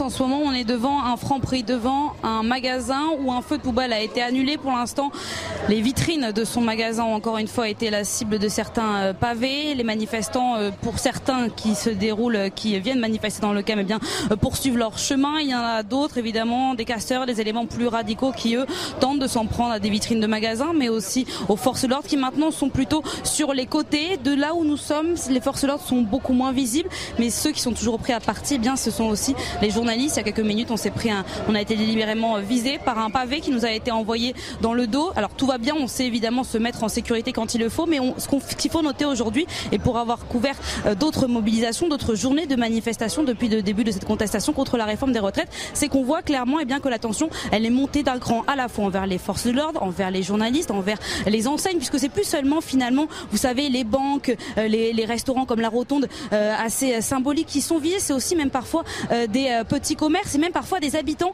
qui sont directement dans leur immeuble, à leur balcon et qui ne descendent pas manifester. Les manifestants, eh bien, les insultent et leur jettent parfois des projectiles jusque sur leur balcon en leur reprochant de ne pas descendre avec eux manifester. Alors quand je dis manifestants, vous l'aurez compris, ce sont évidemment des, des manifestants euh, plus radicaux, des casseurs. La préfecture de police de Paris s'attendait à une présence euh, potentielle de casseurs euh, qui s'estimait entre 500 et 1000 éléments radicaux. Là, ce qu'on peut vous dire en ce moment, c'est qu'il y a toujours plusieurs centaines de ces individus qui sont présents dans le cortège parisien et qui ralentissent fortement la marche. Merci euh, évidemment pour ces explications. Il y a une autre agence bancaire qui est en train de se faire attaquer. On avait eu déjà eu une il y a quelques instants. Là, on rejoint l'une de nos équipes dans le cortège. Euh, quelle agence bancaire est en train d'être attaquée en ce moment? Oui, donc, nous sommes au niveau du métro Glaciaire et c'est une agence bancaire de la Caisse d'épargne qui est euh, attaquée, qui a été la cible en fait, elle était recouverte de plaques de bois et puis euh, les éléments radicaux ont tenté d'enlever ces plaques de bois. Nous, ils nous ont empêchés de filmer, ils, nous ont encerclés. Nos agents de sécurité, puisque vous l'avez dit euh, tout à l'heure, nous sommes accompagnés par des agents de sécurité, ont été pris à partie? Les euh, policiers, donc les gendarmes, les forces de l'ordre sont arrivés. Elles sont copieusement huées puisque il y a encore là des feux de poubelles qui sont déclenchés un petit peu partout. Et euh, c'est vrai, comme le disaient euh, mes collègues tout à l'heure, on sent vraiment une, une, énorme tension depuis, depuis quelques semaines, mais aujourd'hui c'est très très compliqué. On est, euh, nous journalistes, pris en partie et on voit, excusez-moi Laurence, on voit que, que ces éléments sont là vraiment pour casser. Et on imagine que la fumée, les gaz lacrymogènes rendent votre travail bien difficile. Je rends hommage à toutes les équipes euh, CNews et Europe qui sont sur le terrain aujourd'hui, qui se font prendre à partie. On ne donne pas leur nom à l'antenne. On préfère qu'ils soient anonymes pour qu'ils ne soient pas identifiés, puis suivis, puis menacés. Euh, certains ont reçu des pavés. Donc encore une fois, je rends hommage au travail euh, des journalistes qui sont sur le terrain tout comme à celui des forces de l'ordre. Jean-Christophe Couvi, vous êtes policier, secrétaire national unité SGP. là, on peut dire que la situation est toujours pas maîtrisée, toujours pas contrôlée, bah, que les forces de l'ordre sont méprises par des vagues d'assaillants. Oui, c'est compliqué parce qu'encore une fois, bah, il y a le terrain aussi qui s'y prête. Et puis bon, euh, pour les journalistes, malheureusement, c'est un peu vie ma vie de flic. Hein. Ils voient. Moi, il me tarde de voir le, le, communiqué de presse de la Ligue des droits de l'homme prendre la défense des journalistes euh, et peut-être même mettre des, leurs, avocats euh, euh, fin limiers à votre disposition justement pour vous protéger. Il me tarde de voir ça. Mais sinon, blague à part, effectivement, c'est très compliqué, encore une fois, de, de travailler quand on a justement des casseurs avec des gens qui sont à côté, il y a aussi des badauds qui sortent de chez eux, qui sortent des francs-prix, qui sortent de de l'école, et, de l'école, un des peu gamins. Plus tôt, c'était l'école. Euh, il faut faire attention. Donc euh, il y a, ça demande beaucoup de discernement. Et puis ça fait quand même là depuis quelques heures que euh, entre ah, guillemets. ça fait deux heures que ça dure. Oui, mais avant on est, il y a un pré-service, c'est-à-dire qu'avant on est hmm. déjà au travail. Et puis là, ça commence, la pression monte, vous avez l'adrénaline, vous avez la fatigue, vous êtes sous tension depuis 2-3 heures. Et puis, euh, il faut qu'il en fait, quand, quand, on est toujours à fond, il faut qu'il y ait aussi des moments, des fois, où on se relâche. Et d'où l'intérêt d'avoir aussi des fois des forces de réserve et faire une petite relève. Mhm. Mais c'est compliqué quand on est aussi, euh, comme on le voit, des manifestations dans toute la France. C'est-à-dire que les forces, elles sont, elles et sont pour la 11e journée, euh, effectivement. Mais oui, la, semaine dernière, par exemple, mes collègues me disaient qu'à Nantes, on n'avait pas assez de forces de, de, des forces mobiles, mhm. des forces de police, parce qu'on avait concentré beaucoup de forces sur Paris. Et donc, c'est tout, encore une fois, le, le, le, essayer de disperser un maximum de forces pour qu'on soit en sécurité. il est 18h06, on est en direct sur Europe 1 et sur CNews pour cette édition spéciale consacrée à la 11e journée de mobilisation contre la réforme des retraites. Le cortège est toujours en mouvement, n'a toujours pas atteint sa destination finale qui est la, la place d'Italie. Les forces de l'ordre sont prises à partie de tous les côtés depuis le début pratiquement de cette euh, manifestation. On va rejoindre l'une de nos équipes. Vous avez assisté à, à des, vraiment des violences contre les forces de l'ordre. Tout à fait. Alors, comme l'a raconté une de nos équipes euh, sur le terrain, il y a une banque qui a été euh, attaquée il y a quelques instants. Les forces de l'ordre sont arrivées plus tard. Et là, vous voyez, il y a une charge euh, des policiers sur les manifestants. Et donc, dès leur arrivée, eh bien, ces, éléments radicaux ont ciblé les forces de l'ordre. Là, vous le voyez juste devant nous, des jets de cailloux, des jets de pierre hein, sur les policiers et les gendarmes. Et puis, il y a eu aussi des slogans hein, prononcés comme Louis XVI, on l'a décapité, Macron, on va recommencer ou alors euh, des inscriptions à euh, cab hein, pour euh, traduire, c'est un, mot en anglais, tous les flics sont des salauds. Et puis aussi ce slogan, tout le monde déteste la police. Donc voilà, une situation très tendue. L'air est d'ailleurs irrespirable hein, puisqu'il y a des gaz lacrymogènes qui ont été dispersés. Une situation très tendue dans le 14e. Beaucoup pour ces explications pour nos auditeurs. Je voudrais juste décrire ce que l'on voit, c'est-à-dire il y a une horde de, gens en noir qui jettent des pavés, qui jettent des poutres sur les forces de l'ordre, les policiers, les gendarmes qui tentent de pouvoir permettre au cortège d'avancer, ce qui est extrêmement difficile. C'est vraiment une des pires situations qu'on ait vécues depuis euh, le début des manifestations contre la réforme des retraites de Laurent Pietraszewski. Ça se radicalise et de façon extrêmement nette. Il y a deux choses. On, le dit à nouveau tout, quand même. Hein, c'est que à la fois le, cortège syndical se, passe bien et, vos envoyés spéciaux qui sont à l'arrière du cortège euh, le disent. Et puis euh, cette euh, pré-manifestation sous forme de happening de violence par des black blocs et, des personnes qui sont là venues en, découdre. La difficulté auquel est confronté le gouvernement, c'est que il y a une crise sociale qui se vit maintenant dans la durée effectivement, c'est la onzième journée, euh, onzième journée avec, euh, euh, vous l'avez annoncé tout à l'heure, une prochaine encore manifestation à la veille de la décision du Conseil constitutionnel, décision qui aura lieu le, 14 et manifestation qui aura lieu le 13. Et il lui importe maintenant de trouver les, les voies de sortie. Alors on a vu la première ministre Elisabeth Borne ouvrir euh, le débat, ouvrir le dialogue en tous les cas, mais ça n'a pas été elle euh, n'a rien ouvert puisqu'elle n'est pas. Minutes, elle n'a pas voulu ouvrir euh, le débat sur les 64 voilà, ans. Elle a voulu ouvrir sur tout le reste. On, a bien vu qu'on était sur un dialogue de sourds à, nouveau, et, donc c'est là que doit avancer le gouvernement pour justement à la fois renouer les fils du dialogue, mais sur des sujets où les partenaires sociaux veulent aller et, euh, leur donner de l'espace. Vous avez raison, et il faut rappeler où on est le dialogue syndical, pas très loin, euh, avec les, les, forces intermédiaires. Juste on tourne sur le terrain parce qu'il se passe beaucoup de choses euh, sur le long de ce cortège. Euh, l'une de nos équipes est sur place, on voit des policiers, hein, peut-être ce sont des gendarmes, qui sont vraiment aux aguets. Là, c'est compagnie d'intervention, la police parisienne. Police parisienne. bleu en fait sur les casques. Ok. Alors allez-y pour l'équipe qui est sur place. toujours au niveau de cette caisse d'épargne où ce sont des policiers, hein, vous l'avez dit, qui sont euh, postés là pour essayer de protéger. Ils reçoivent, ils reçoivent énormément de projectiles. Nous avons, il y a eu plusieurs charges, il y a eu des tirs de gaz lacrymogène. Moi, j'étais un petit peu, à un moment donné, emporté par les policiers aussi. J'étais au milieu d'eux. La situation est très compliquée, en fait. Il y a vraiment ces policiers, ces forces de l'ordre qui sont donc cernés de part et d'autre par des manifestants qui ont décidé, qui ont allumé plusieurs feux de poubelle pour essayer aussi de faire diversion, pour essayer de les emmener sur certains points.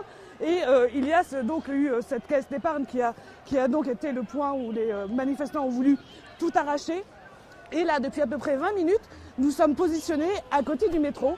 Et il y a plusieurs charges. On a vu la Brave chargée. Là, on entend des bouteilles, donc vous entendez sûrement aussi des bruits de verre qui sont jetés sur les policiers. Nous sommes entre les policiers et les manifestants et nous tentons aussi de nous mettre le plus, euh, le plus à l'abri possible, puisque euh, ça part de tous les côtés en fait. Oui, eh mettez-vous euh, en retrait. vraiment, ne mettez pas votre sécurité en jeu. On, voit ces forces de l'ordre alignées devant une banque, tenter de protéger les banques. Il y a eu vraiment énormément de commerces qui ont été saccagés aujourd'hui le long de, de, cette manifestation. On voit des gens, mais tout à fait normaux qui rentrent chez eux, qui sont paniqués. On voit une manifestante, deux manifestantes s'asseoir dans un sitting soi-disant pacifique devant les forces de l'ordre. L'image, évidemment Eric Nolot, qu'est-ce qu'on peut en dire voilà, Non, mais moi, ce qui me frappe, c'est pas seulement la violence en tant que telle, c'est la complaisance envers la violence. La mm. complaisance qui est, qui est manifestée par, par certaines personnes qui sont dans cette zone grise. Ensuite, il y a une complaisance médiatique. Ensuite, il y a une complaisance politique. Quand on voit ces images-là, on dit que c'est irresponsable. Mm-hmm. Parce qu'ils mettent, ils mettent en danger la vie des, des policiers. Ces gens-là se croient tout permis. Pour eux, tuer un flic, ce serait vraiment, la, la, la, vraiment c'est le but de la journée, ou en tout ah, cas le, le blesser gravement. J'espère pas, Eric Nolot, parce que si on en est là, vraiment. Quand vous jetez un pavé comme ça, qu'est-ce que vous croyez qu'il va se passer Mais, euh, Et ce sont des pavés conséquents. Mais Pour qui connaît la capitale, ce sont des pavés qui font quoi 30 cm 30 sur 30, et puis ça 30 sur 30. ça fait 1 kg, 1 kg 2, enfin, c'est énorme. Quand c'est lancé à pleine... Bah, quand c'est lancé à pleine vitesse. Euh, alors, là, là aujourd'hui, il y a des collègues qui nous disaient, par exemple, sur Nantes, il y a des frondes. C'est-à-dire qu'ils prennent des cailloux, ils lancent avec des frondes, et on a vu à Sainte-Soline, ils prenaient des raquettes. Donc euh, c'est comme si vous smatchez, vous mm. tapez comme ça, vous envoyez des, des gros des gros cailloux euh, mm. à fond, euh, j'allais dire avec des, des, une raquette. Mm. Imaginez quand ça touche. Enfin, c'est alors absolument. C'est une stratégie de produire des images de violence et de chaos, générer des réactions violente de la police en réaction à la violence qu'elle subit et forcer ensuite chacun à choisir son camp. Et on voit bien qu'il y a des forces politiques qui exploitent cette situation-là et qui poussent les Français à devoir choisir leur camp mmh. comme si la question se posait en Évidemment. Euh, Wilfried de Villers, et pour pendant la manifestation, euh, racontez-nous euh, où vous êtes et ce qui se passe. Écoutez, moi je me trouve au niveau de la station glaciaire hein, où la, police vient d'intervenir, des unités de la, Bravem notamment et des CRS pour protéger une, banque. Alors il y a eu des, fortes tensions, hein. il y a quelques minutes, euh, quelques minutes à peine. Euh, les, forces de l'ordre ont utilisé des, grenades de, désencerclement notamment et des grenades fumigènes pour euh, tenter de disperser les manifestants. Et là, bah, ils sont regroupés pour, pour protéger une banque. Et puis, bon, il faut le dire aussi, le cortège a, été bloqué un peu plus tôt, place d'Enfer Rochereau, après des affrontements toujours entre Black Bloc et forces de l'ordre. Donc on progresse difficilement, lentement hein, vers, vers la place d'Italie, mais le cortège progresse. Et puis, bon, bah, au-delà des violences, euh, on voit que la, plupart des manifestants, comme toujours, eh bien, protestent dans le calme, manifestent dans le calme, malgré voilà, quelques, quelques accrochages pardon, euh, parfois, euh, parfois violents. Merci Wilfried de Villers d'Europe 1. avec évidemment toujours ces tensions. Il est 18h13, on est en direct sur CNews et sur Europe 1. Onzième journée de mobilisation contre la réforme des retraites. Énormément d'éléments radicaux en tête de cortège, avec des agressions récurrentes sur les forces de l'ordre, sur les biens, euh, magasins, euh, poubelles brûlées, contre les journalistes, attaque systématique des équipes de journalistes, quels que soient les médias, tous médias confondus. Euh, et avec ces lignes de policiers qui tentent de, rétablir l'ordre, on voit les braves intervenir, mais c'est extrêmement difficile en cette journée hein, pour les, les, forces de l'ordre. Jean-Christophe Pouy, vous êtes policier. C'est difficile parce qu'en plus on est attendu et on sait que dès qu'il va y avoir un mauvais coup, un coup de trop, ou euh, vraiment un éclat médiatique, euh, bah, tout de suite on va être dans le viseur euh, de, de toute une voilà une population politique, j'allais dire, qui n'attendent que ça pour nous montrer du doigt et pour encore une fois surfer sur la violence policière et la victimisation. Alors on voit bien que voilà il y a des provocations, que tout est fait pour nous faire dérailler quelque part. Hein. Et il faut garder toujours ce, ce, discernement, cette résilience et ce professionnalisme. Après voilà, je vous, je vous cache pas que quand ça fait deux trois heures que vous vous battez mm. dans la rue en guérilla bah, de temps en temps, ouais, euh, vous avez du mal à garder vos nerfs. Il y a la fatigue qui s'accumule, et puis on voit que c'est toujours la même personne en face de nous, et de temps en temps, il y a le geste de trop. Euh, comme j'allais dire, dans, dans, dans n'importe quel euh, pan de, la population, on peut, des fois on supporte plus. Quoi. Et on voit euh, ces poubelles brûlées, les policiers de la Brave euh, qui avancent, qui tentent de disperser ce black bloc qui se forme, qui se déforme. Jean-François Amadieu, est-ce que ce soir vous pouvez nous dire que le mouvement est, plus violent que d'habitude et qu'il y a une forme de radicalisation de, certains des éléments? Il faudrait des informations sur les villes, les mhm. autres villes de France. Euh, est-ce que ça a été aussi euh, animé? Je n'ai pas eu l'impression. Nantes, sur Nantes, euh, Lyon, voilà. toujours les mêmes villes. En fait, faire le total Paris plus les autres grandes villes hein, pour mm. voir. à Paris, bah, écoutez, c'est pas fini. on verra. on n'est pas très loin de la place d'Italie. la dispersion va évidemment être compliquée, comme d'habitude. Maintenant, ça avance. pour le moment, ça n'a pas pris des proportions encore catastrophiques, c'est encore sous contrôle. Mais effectivement, une fois de plus, il faut insister sur le fait qu'on a connu deux mois extraordinaires où il y avait quasiment rien.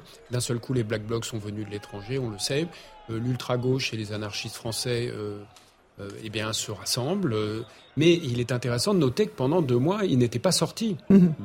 Ils avaient finalement, d'une certaine manière, respecté euh, ou c'était interdit de venir mhm. quand les organisations syndicales géraient la situation et étaient à manœuvre. Donc en fait, en résumé, il faut éviter de se retrouver dans ces situations parce qu'on voit bien qu'en France, on est fragile.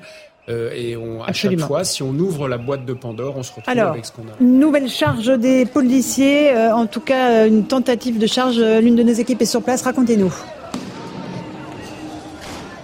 c'est exactement une tentative de charge à l'instant vient d'être menée par les forces de l'ordre. Juste derrière ces forces de l'ordre, vous avez les policiers, cette fois-ci de la Brave, vous savez, la brigade de répression de l'action violente, qui ont donc été euh, visés par des tirs de projectiles assez importants de la part euh, des éléments radicaux qui sont toujours présents ici dans ce cortège. Le cortège qui est ici très flou, puisque évidemment, dans les moments de tension comme ça, eh bien, ça se disperse énormément. Il y en a certains, des manifestants, qu'on voit même un petit peu perdus. Là, vous voyez sur nos images, il y a un feu de poubelle actuellement euh, qui a été allumé. Sur la gauche de l'image, vous avez euh, les euh, forces de l'ordre accompagnées donc euh, des agents de la Brave qui ont été obligés de reculer après avoir chargé à plusieurs reprises. Vous l'entendez, vous entendez ces détonations. Ce sont des pétards, de très très nombreux pétards qui sont envoyés par les éléments radicaux, par les casseurs qui sont présents ici et qui crient des chants, des chants anti-police. Les policiers, faut le dire maintenant, il est 18h15 environ, donc ils sont présents ici évidemment depuis le début de la manifestation.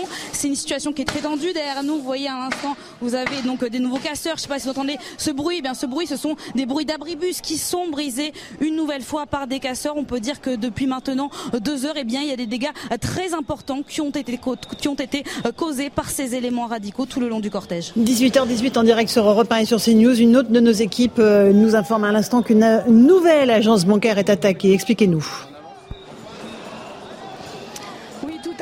On vient de voir euh, des éléments radicaux. Ils étaient une petite dizaine à viser euh, euh, cette banque. Ils sont rentrés à l'intérieur. Ils ont évidemment enlevé ces panneaux de bois qui bloquaient l'entrée. Alors je ne sais pas si vous le voyez sur nos images. Il y a une dame vêtue en rouge qui, eh bien, en fait, c'est la seule qui est venue essayer de pousser ces black blocs, essayer de, leur, de les raisonner. Et ces black blocs, eh bien, ils ont tout simplement euh, visé. Euh, ils, ont, euh, ils ont bousculé cette dame, ils lui ont conseillé de partir au plus vite. Donc voilà une scène très violente, une scène hallucinante. Et là, on a des individus qui ont poussé notre caméra pour qu'on ne filme plus, pour qu'on ne montre plus ces images désolantes.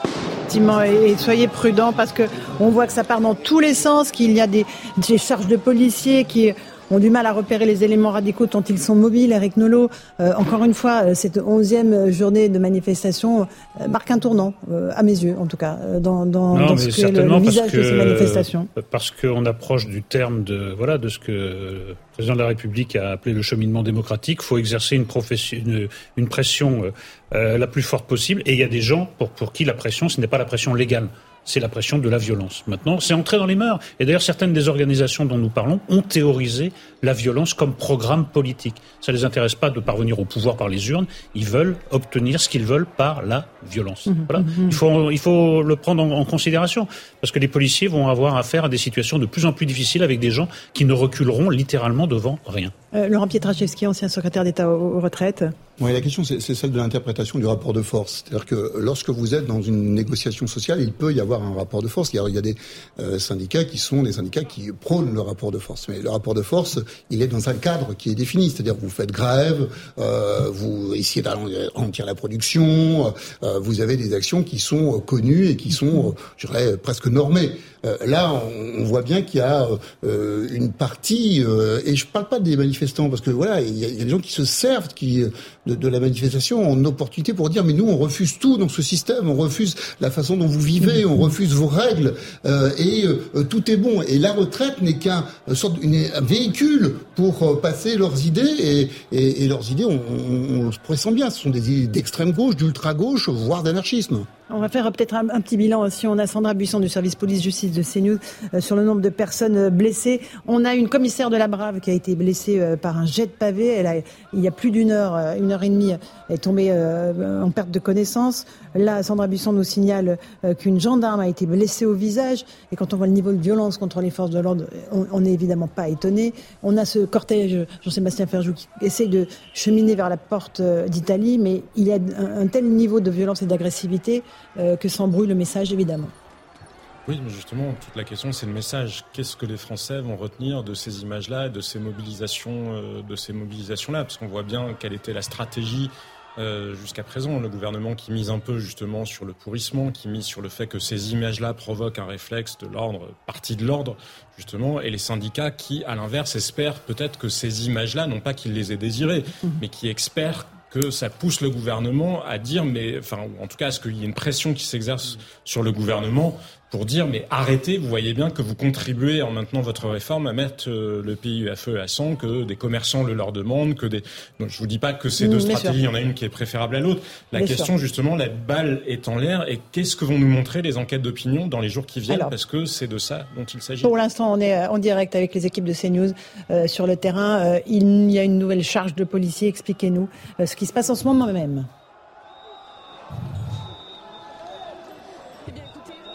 Les euh, policiers essaient euh, de euh, disperser les manifestants avec des gaz lacrymogènes. Il y a donc des tirs, des projectiles qui sont lancés sur les forces de l'ordre depuis tout à l'heure. Et donc, juste à côté, une femme est tombée, est tombée au sol par un de ces tirs de projectiles. Donc, il y a les équipes, les médecins qui essaient de l'encercler pour éviter eh qu'il y ait un attroupement autour d'elle. Mais vous le voyez, eh bien, ces gaz lacrymogènes ont dispersé, en tout cas pendant quelques instants, les manifestants que le cortège n'avance. Nous sommes à une vingtaine de minutes euh, techniquement de la place d'Italie, mais, visiblement on y sera dans encore une heure, une heure et quart euh, en vue de la situation. Merci beaucoup euh, à, nos équipes CNews sur le terrain et je rappelle la difficulté pour les journalistes de travailler dans ces conditions puisqu'ils sont systématiquement agressés, interpellés, montrés du doigt par les manifestants. Jean-François Amadieu. oui, tout à fait. vraiment les, le temps qu'il va falloir pour aller à la place d'Italie à Paris, euh, ça, les minutes vont être longues parce que la mhm. situation a l'air de se dégrader. On peut être très inquiet pour la semaine prochaine, mhm. la veille de la décision du Conseil constitutionnel. Et une fois de plus, j'espère que tout ça, ça ce, sera pour euh, quelque chose. C'est-à-dire que si, in fine, on s'aperçoit que c'est pour que on euh, mette entre parenthèses la loi telle qu'elle a été adoptée, euh, là, on aura vraiment euh, perdu du temps, sera mhm. exposé à des risques qu'on voit actuellement. C'est mhm. quand même... Euh, c'est ça qu'il faut une fois de plus éviter. malheureusement, il faut le rappeler dans une tradition française, une singularité française qui est que nous avons des anarchistes, une, extrême gauche importante. Bien sûr, certains viennent de l'étranger, mais c'est quand même aussi dans une certaine tradition française qu'on connaît bien. Et donc, si nous, on n'arrive pas à avoir des mécanismes de, de négociation et de dialogue euh, qui sont pas dans la tradition française, si on n'arrive pas à les mener, on, s'expose toujours à ce genre de mhm. problème. Il faut éviter d'être dans ces situations. On le répète à chaque fois, mais c'est un peu le, malheureusement euh, le constat qu'on fait à chaque fois en France. Bien sûr, 18h24. Quant aux sondages d'opinion. Oui, les sondages d'opinion, pour l'instant, euh, là, on a les images, évidemment, et, toute cette tension et dégradation dans le cortège à Paris qui nous laisse présager que la, la, fin de la manifestation va être très compliquée. on, on essaiera d'avoir Sandra Busson dans un instant pour avoir un bilan du nombre de blessés. Jean-Christophe Couvi, vous êtes policier, vous avez des remontées sur le terrain. Euh, vous voyez, euh, euh, est-ce que vos, vos, collègues sont en, maîtrise de la situation? En fait, alors, sur, les blessés, oui, alors j'ai cru comprendre que la, la, commissaire de, de, la Brave, même si c'est en fait elle est pas, elle est, elle est en permanence, c'est-à-dire qu'elle vient que pour cette manifestation sur la Brave, mais c'est peut-être pas elle forcément qui, qui, dirige la Brave. Mais je veux dire, oui, elle a pris un pavé, a priori elle a repris connaissance, elle est mmh. partie pour faire des voilà, des, à l'hôpital pour, pour, pour, pour, voir comment ça allait. Mais euh, bon, euh, j'espère que hein, je lui souhaite un prompt rétablissement. Il pareil, j'ai des collègues qui sont blessés, un gendarme a priori sérieusement aussi aux yeux et au visage. Donc euh, ça va laisser des traces et ça laisse des traces, j'allais dire aussi dans la société. Ça, c'est des stigmates. Après, ça va être compliqué pour l'exécutif parce mhm. que quand on est, on est, en fait, il y a un ras-le-bol complet. On sent qu'il y a une tension qui monte. Les gens, ne, il y a une, d'ailleurs une j'allais dire, une dégradation euh, euh, vis-à-vis des politiques hein, et de l'exécutif, et ça va laisser des traces dans la société, y compris même si la loi euh, passe, que tout passe, mmh. je veux dire, dans, dans un second temps. après, pour pour adhérer autour mmh. d'un projet politique autour pour la France, ça va être très compliqué, Absolument. parce qu'il y a des gens qui vont se radicaliser, qui ne pourront plus avoir confiance dans l'exécutif. De nombreuses tensions toujours dans le cortège parisien. on rejoint l'une des équipes CNews. Expliquez-nous ce qui se déroule sous vos yeux.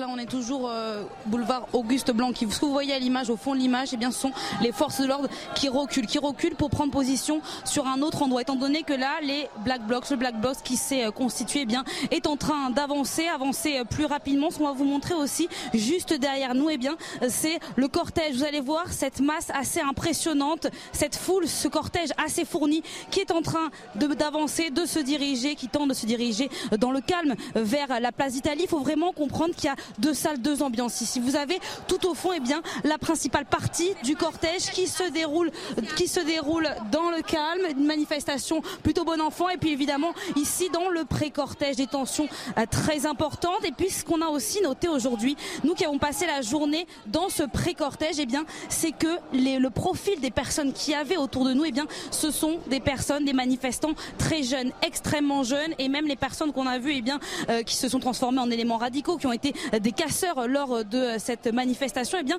n'étaient pas comme d'habitude, vous savez, entièrement vêtus de noir. Évidemment, il y en avait certains qui étaient cagoulés, vêtus de noir, mais il y en avait tout simplement qui étaient habillés normalement et qui prenaient des pavés et qui les envoyaient euh, vers les forces de l'ordre, vers euh, les banques, qui donc s'en sont pris et qui ont voulu aller réellement à l'affrontement. C'est une différence notable qu'on peut noter par rapport aux autres manifestations, manifestations précédentes. C'est eh bien que ce ne sont pas seulement ceux qui sont entièrement vêtus de noir, mais parfois des personnes qui viennent et qui viennent parfois même pour manifester dans un premier temps et qui finalement, on le sent, ont tendance, par évidemment pour certains, à se radicaliser lors de la manifestation. Merci beaucoup euh, pour ces explications. Effectivement, c'est ça que c'est un phénomène inquiétant et nouveau avec euh, ces manifestants qui se radicalisent. Euh, alors voilà, il va falloir analyser, prendre un peu de recul sur tout ça. honnêtement, la mèche est allumée. C'est-à-dire qu'on a, on a allumé le, bâton de dynamite. On ne sait pas quand est-ce que si la mèche est longue ou pas longue, mm. mais effectivement, le, problème, si vous voulez, des manifestations et du, de la masse c'est que la violence se transmet aussi. Voilà, c'est-à-dire que quand on est en foule compacte, eh bien, il y a une espèce de, je sais pas comment on explique, ça se voit dans les matchs de foot, ça se voit un peu partout, euh, comme un caractère commun où les gens se fédèrent entre eux et, et, et donc la violence se, se, ouais, se transmet, j'allais dire. Mhm, euh, mhm. et donc il y a des gens qui n'auraient jamais peut-être pensé à jeter un pavé, qui vont le faire dans l'action parce que bah, c'est du mimétisme, ils voient les autres le faire, ils disent après tout ils ont peut-être raison et moi aussi j'ai ma part euh, là-dedans et c'est en fait c'est la contagion mhm. De la violence et il faut faire très attention à ça parce que justement euh, toutes les manifs qui vont arriver seront peut-être de plus en plus violentes. Et il y a énormément de personnes que l'on voit masquées avec euh, des lunettes de piscine ou de chantier. Alors, tout ça, c'est d'un équipement qui n'est pas celui du manifestant lambda, on est bien d'accord. Hein. Ah ben non, ça, évidemment, les euh, cagoules, les lunettes de piscine, bah, et voir les casques. J'étais à la manifestation tout à l'heure. Hein. Je suis arrivé tranquillement en tenue euh, bourgeoise entre guillemets, jean basket, voilà, et j'ai vu plein de mes semblables, des gens tout à fait normaux qui venaient juste pour manifester mmh, dans la mmh. tranquillité discuter, se revoir, faire porter le message. Euh, voilà, c'est un moment aussi de recueil. On fait porter un message à l'exécutif. On dit on est là, on est soudés. Et puis euh, Alors, il est pratiquement 18h30. On est en direct sur Europe 1 et sur CNews pour euh, vivre cette onzième journée de mobilisation. Sandra Buisson est avec nous du service police-justice de CNews. Est-ce que vous avez un bilan concernant les blessés, Sandra? Sandra Bisson qu'on retrouvera dans un instant. Euh, Eric Nolot, euh, on, voit évidemment euh, que ça y est, les quelques premiers manifestants commencent à arriver place d'Italie, qui était la destination finale de cette manifestation. Quel bilan on peut tirer là, à, l'heure où on se parle? Que la petite musique de la violence nécessaire est entrée dans certaines têtes. Mhm. Voilà ce que je vois de, de nouveau. C'est que ça a été dit par d'autres journalistes il y a des gens qui ne se comportaient pas de cette façon, qui maintenant se comportent de cette façon. Ça n'est pas de manière spontanée. Ça n'est parce qu'ils entendent certains messages. On sait très bien qui véhiculent ces messages, qui relayent ces messages, et ça, ça, ça peut donner des drames. Ceux qui véhiculent ces messages sont des irresponsables. Mmh. ceux qui le disent ont des, ont des résultats sur le, sur le terrain et euh, on verra ce soir jusqu'où euh, euh, jusqu'où ce sera dramatique. Mais il faut arrêter avec cette musique de dire c'est la foule qui décide et pas le et pas l'Assemblée, mmh. c'est la violence qui aura le dernier mot et pas le débat. Il faut il faut cesser avec ce discours. Il faut cesser de dire que d'une certaine façon il est légitime de s'en prendre aux médias parce qu'on ne veut pas répondre à leurs questions. Quand vous voulez pas répondre aux questions d'un médias. Qu'est-ce que ça veut dire? C'est-à-dire ces gens-là sont pas légitimes. Au fond, la prochaine étape, c'est de s'en prendre à eux. C'est le début d'un engrenage. Voilà, c'est ça le message que vous envoyez. Donc c'est dramatique. Cette marabout. syndicats le fond. Oui, mais ce, ce, ce, ce maraboutage-là par, euh, par un discours d'extrême gauche me semble extrêmement préoccupant. D'accord. Euh, Jean-François Amadieu. Je crois qu'on peut avoir euh, une idée de, l'état de crise dans lequel on est en écoutant justement un représentant d'un syndicat de police, que vous êtes, euh, qui est ici sur, avec nous parce que vous voyez la situation dans laquelle il se trouve. Je rappelle que tous les syndicats de police sont hostiles, sauf erreur. Ah oui, euh, évidemment, ils sont dans la rue, ils sont mm. contre cette, ce projet de réforme. Et dans le même temps, et, bien sûr, ils défendent leurs collègues et ils sont euh, victimes de la situation dans laquelle on se retrouve. Donc, vous voyez, ça donne une idée quand même de, aussi de la manière dont l'opinion réagira in fine, comme vous, c'est-à-dire d'être dans une sorte d'impasse, une radicalisation qui, ah bah on est, ne, on est dans une impasse et, totale. Et pour les républicains mm. euh, que, vous êtes, c'est effectivement un problème. Bien sûr. Euh, alors, Sandra Busson euh, est avec nous. Est-ce que vous avez un bilan concernant le nombre de blessés et le nombre d'interpellations, Sandra Busson?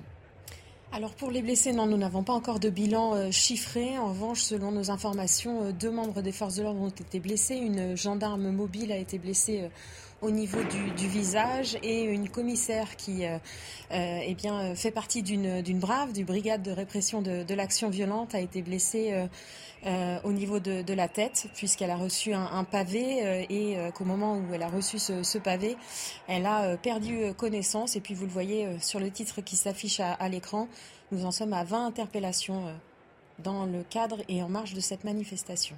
Merci beaucoup Sandra Besson. 20 interpellations. Euh, la manifestation est loin d'être terminée. Euh, le cortège se poursuit. On a l'une des équipes CNews qui est dans ce cortège. Euh, peut-être expliquez-nous où vous êtes dans cette manifestation et ce qui se passe autour de vous.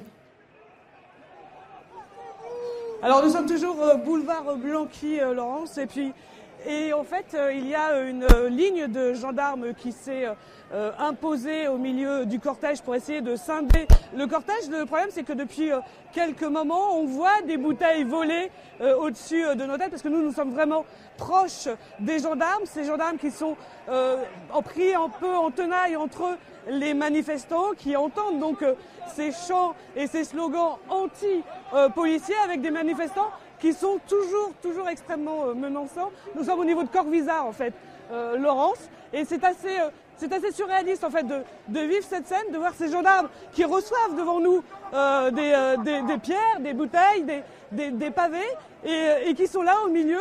On, on, ne sait pas en fait trop comment ça va se, se, se terminer en fait, Laurence. Et euh, effectivement, c'est une situation mmh. assez, assez terrible de voir ces gendarmes qui reçoivent encore une fois des, projectiles dans l'indifférence générale de, ceux qui les entourent. Euh, Jean-Christophe Couvi. Oh, je dirais pas. Alors l'indifférence, non, parce qu'il y a des, quand même des manifestants et des gens même devant leur télévision qui voient ça. Je pense qu'ils sont navrés par rapport à ce qui se passe. Après, effectivement, le qui écoutent la radio aussi. Voilà. Après, le, public en face de nous, euh, qui est ultra radicalisé, ah, c'est sûr pour eux, c'est du pain béni et euh, ils sont bien contents quand il y a un gendarme qui tombe.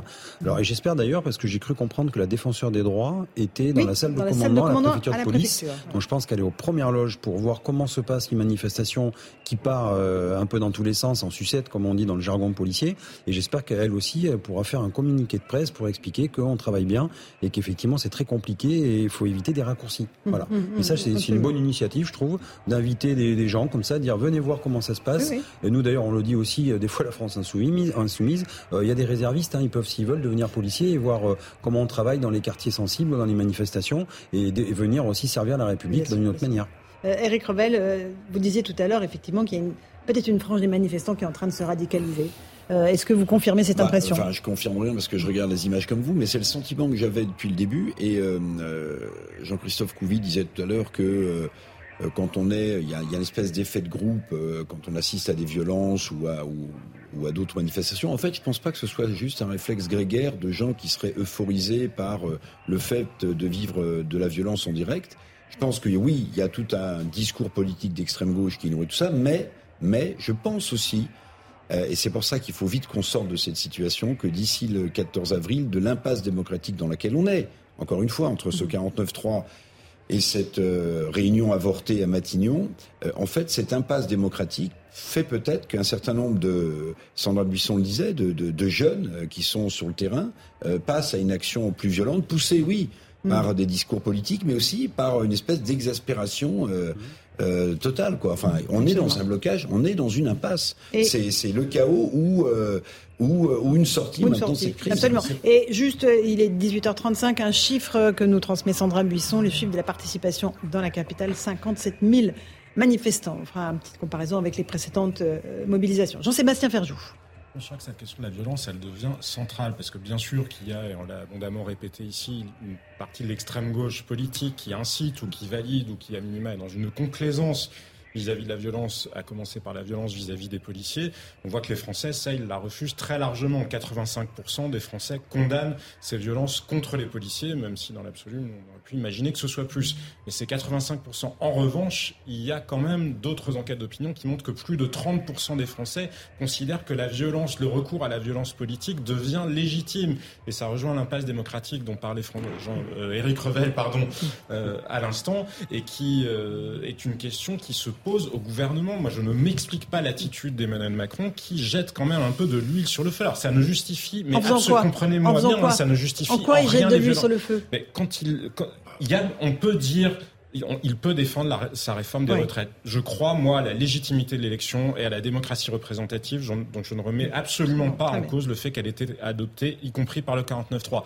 En revanche, son attitude, notamment vis-à-vis de Laurent Berger, en disant que les syndicats ne proposent rien, en étant quand même extrêmement méprisant finalement vis-à-vis de mhm. ceux euh, qui se mobilisent, en disant bah, finalement vous n'aviez qu'à pas voter pour moi euh, si vous vouliez pas de ça. Ah, il n'a pas dit ça. Il fallait, oui, il fallait pas voter pour moi si vous vouliez la retraite à 60 ans.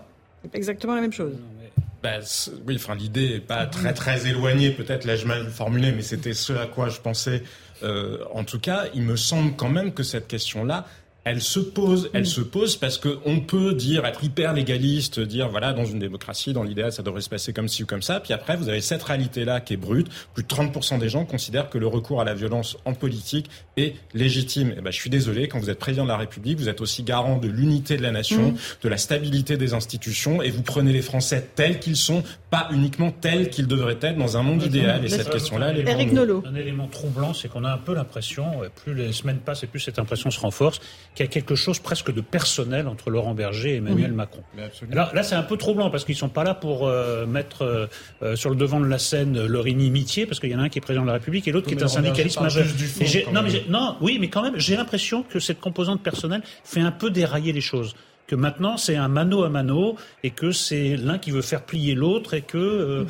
bon, et ils perdent un peu de vue l'intérêt général. Et je les mets les deux dans, dans le même panier. Quand il parle de crise démocratique, il fait un constat sur le blocage. On le fait nous-mêmes. Il, est sur un constat qui est assez sort de son rôle en disant qu'on est dans une crise démocratique. Laurent Berger, alors, non, on constate qu'on est dans une crise démocratique. Laurent Berger, pas à cause de cette réforme-là. Exprimé en nom de l'intersyndicale. Hein, C'était calé aussi. Hein. Hmm. Donc en fait, il s'est fait euh, hier notamment le leader, j'allais dire, de l'intersyndicale parce que c'est un leader tournant en fait. Et c'était c'était calé en avance. Par exemple, c'est lui qui devait interrompre euh, Madame Borne, le premier, la première ministre, mhm. dans la réunion et lui dire Madame, répondez simplement à notre question oui ou non, vous abandonnez la réforme des retraites. Et donc, on nous racontait, les gens, enfin, ceux qui ont siégé justement euh, hier, euh, qui étaient au contact, nous a expliqué que par deux fois, effectivement, ils ont posé cette question. Par deux fois, l'exécutif a essayé de tourner et de prendre des chemins de traverse. Et en fait, à un moment donné, c'était calé, c'était madame, oui ou non. Mais en fait, c'était un non, ils se sont levés, ils sont partis. Mmh. Donc, en fait, les règles du jeu étaient connues en avance. Mmh. Et donc, c'est normal qu'ils se... Bah, Alors, Monsieur Pietraszewski je pas dit que vous le faisiez en plus, hein. mais c'est le constat, c'est d'opposer à la fois cette démocratie politique et cette démocratie sociale. Euh, elles sont pas euh, par nature antagonistes, euh, mais c'est vrai que la responsabilité du gouvernement, la responsabilité de ceux qui sont élus, c'est de les faire coexister et de les faire avancer dans le même sens. Donc on peut entendre euh, là les, les, les, propos qui ont été euh, tenus euh, précédemment. Moi, je, je pense, je pense que le, le, la fin de non-recevoir qui a été euh, donnée par la première ministre à l'intersyndicale euh, évidemment ne, ne, pouvait que euh, amener un certain nombre de personnes à vouloir continuer à manifester et amener les réactions qu'on a entendues. Les inimitiés personnelles, moi je pense très franchement que qu'elles soient du côté des syndicats réformistes de la CFDT, Eric Nolot, ou du président de la République, moi je pense très franchement pour euh, avoir eu l'occasion de croiser l'un et l'autre que euh, ils peuvent dépasser tout cela et que franchement c'est c'est pas c'est pas forcément le sujet. Mais, mais par contre, je, je pense que là où il y a match, c'est entre ces deux légitimités, celle que le président de la République affirme en disant moi je suis sorti des urnes de cette élection présidentielle et celle que euh, avec 28% des voix au premier tour tour. absolument. Donc le premier du premier tour. Mhm. Et cette légitimité, légitimité qu'affiche Laurent Berger, l'intersyndical, de dire mais nous, nous sommes tous réunis. Et c'était extrêmement rare depuis aussi longtemps de voir réunis toute cette intersyndicale. Et ces deux légitimités s'opposent. Il ne peut pas y avoir Laurent Ferrari de vainqueur par chaos. parce que le, dialogue social, ça ne marche pas comme ça. Et on a cette image, je la décris pour nos auditeurs, d'un policier euh, ou d'un gendarme blessé qui était euh, escorté par ses collègues euh, pour être exfiltré du, cortège. De nombreux policiers et gendarmes qui sont blessés. ça y est, le cortège est arrivé place d'Italie. Hein, il est 18h40, donc il est parti en début d'après-midi de, des Invalides, donc dans le cœur de Paris. Euh, là, l'évacuation de la foule va être très compliquée, Jean-Christophe Couvé. Hein. C'est compliqué parce qu'en fait, euh, alors déjà, c'est l'arrivée, c'est-à-dire qu'il y a les premiers qui arrivent qui doivent normalement se disperser et laisser la place à tous les autres qui arrivent. Et en même temps, on rejoint toute cette cohorte de, de manifestants qui n'appartiennent à aucune confédération syndicale mmh. et qui étaient là en amont, où d'ailleurs des black blocs se sont mélangés. Entre-temps, ils se changent. Hein. Euh, pour pas qu'on les reconnaisse. Et puis après, vous allez voir, ça va stagner. Euh, et puis petit à petit, ils vont se re-rechanger en black bloc euh, caillassé. Et puis ils vont partir, ils vont se rechanger en manifestant. Enfin, ça là-dessus, ils sont, ils sont, c'est des hmm. transformistes. Hein, ils sont très très forts. Hein. Et on ils vont pouvoir travailler dans les cabarets plus tard. Il y a hein. malheureusement beaucoup, beaucoup d'engins de barricades sur cette place d'Italie qui peuvent servir d'armes par destination. Et aussi des barricades. Alors à chaque hmm. fois, ce qu'on dit, nous les pré-services, c'est-à-dire qu'on identifie normalement les chantiers, tous les endroits endroits, les points noirs, j'allais dire, dans un cortège. Et normalement, on les, on les sécurise. Donc, on a peut-être essayé de vider un maximum. Mais bon, euh, Paris, il y a des chantiers. la, vie continue. Et, mais là, effectivement, tout ça, ça va, ça va donner encore une fois, bah, voilà, des projectiles, des objets contendants, et pour affronter les, les, les forces de l'ordre. Donc, euh, et on voit bien d'ailleurs qu'on a mis les, les, collègues au milieu. Là, c'est les gendarmes. Euh, ils ont des casques bleus. Alors c'est pas l'ONU, c'est la gendarmerie, mm, mm, mm. euh, si je m'abuse, parce qu'il y a le Et ils sont mais c'est bleu. entièrement euh, en formation en cercle, hein, c'est bah, ça C'est normal en fait. On fait, on fait, voilà, on fait une cohorte. Euh, on, c'est une phalange. On, on, on, se sert bien justement pour laisser le moins d'interstices possible pour les projectiles. Et puis quelque part on fixe. Donc après il y a des manœuvres qui peuvent arriver par derrière aussi ou sur les côtés. Ou lors d'un seul coup on va faire un bond offensif pour regagner un peu de terrain et faire reculer des manifestants.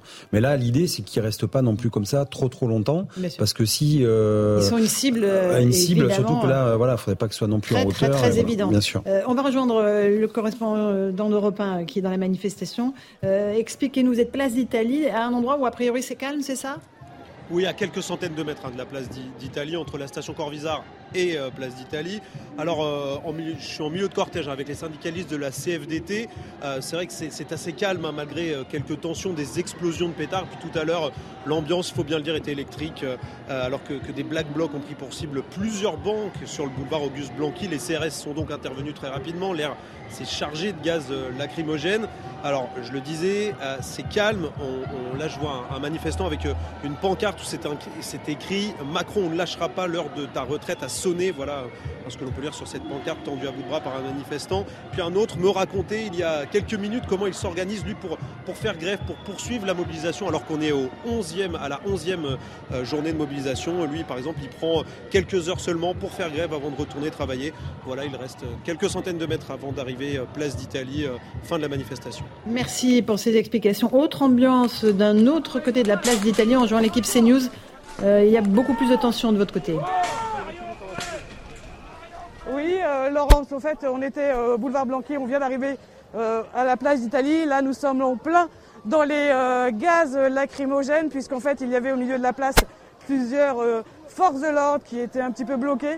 Ils recevaient de part et d'autre des pavés, des pierres, et énormément aussi de, de, slogans et de chants aux forces de l'ordre. Alors, les forces de l'ordre ont dû tirer des, enfin, ont dû donc utiliser des euh, gaz lacrymogènes pour disperser un peu ces manifestants qui étaient autour d'eux.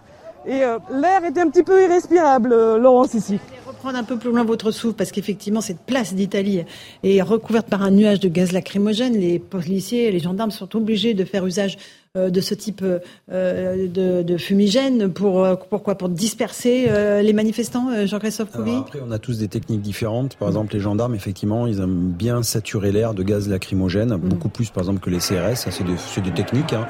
Mais effectivement, l'idée, oui, c'est de saturer l'air pour que justement les gens mm. puissent se disperser et, et, et toujours créer ce, cette distance entre une espèce de vide sanitaire entre eux et les, les... Ça, c'est, on va, on essaie d'aller de moins, de, le moins possible au corps à corps. Mm. Mais bon, il y a des fois, on n'a pas de choix. Mais là, l'idée, c'est toujours ça, de disperser avec la lacrymogène. Mm. Et après, bah là, euh, là, encore une fois, on fixe. Et puis après, il y a des manœuvres sur les côtés. Et pendant qu'effectivement, certains euh, groupes radicaux euh, ont les yeux rivés, j'allais dire, sur mm. sur les gendarmes mobiles qui, qui forment un peu comme comme une légion romaine, une, une cohorte. Bah derrière, on peut manœuvrer, et puis des fois, on peut prendre aussi à revers les, les éléments radicaux qui ne voient pas arriver. Et là, bah, effectivement. Euh... Et on sent que la tension monte sur cette place d'Italie où le cortège syndical vient d'arriver. Les policiers euh, sont cernés. Il y a des euh, il y a des barricades en feu euh, sur cette place d'Italie. 57 000 personnes, selon la préfecture de police, manifestaient. Donc ça va faire énormément de monde sur cette place. Là, on voit des tuyaux de plastique qui sont en train de s'embraser. Euh, ce sont bah, tout au long de ce cortège, il y a eu des dégradations, des poubelles enflammées, des, des commerces cassés, mmh. des banques attaquées. Eric Nolot, on est vraiment dans dans une manifestation, en tout cas dans la capitale. On verra ce que ça a donné en région. Euh, qui est euh, vraiment, euh, encore une fois, qui porte les stigmates de la violence. Malheureusement, malheureusement, mais ce qu'il faut définir, c'est voilà, c'est quelle violence Qui est porteur de cette violence? Il y a une, il y a une fable un peu simplificatrice qui dit voilà, il y a 99% de braves gens et 1% de casseurs, et on s'aperçoit que c'est pas tout à fait ça. Mmh. Qu'entre les 99% et les 1%, ben non, il y a, il y a, des gens qui d'abord aiment casser pour casser, et puis mmh. d'autres qui ont intégré que maintenant euh, la lutte politique c'est avant tout une lutte euh, qui passe par la, par la violence. D'ailleurs, c'est très théorisé. Hein. C'est pas des gens mmh. qui passent spontanément à l'action. C'est des gens qui sont endoctrinés et qui, une fois sur le terrain, bah, disent il faut casser pour casser. Et là, effectivement, euh, on en a de nombreux exemples sur cette place d'Italie. On rejoint une autre équipe CNews. Euh, Expliquez-nous euh, ce qui se passe. Est-ce qu'il y a des mouvements du côté des, des Black Blocs?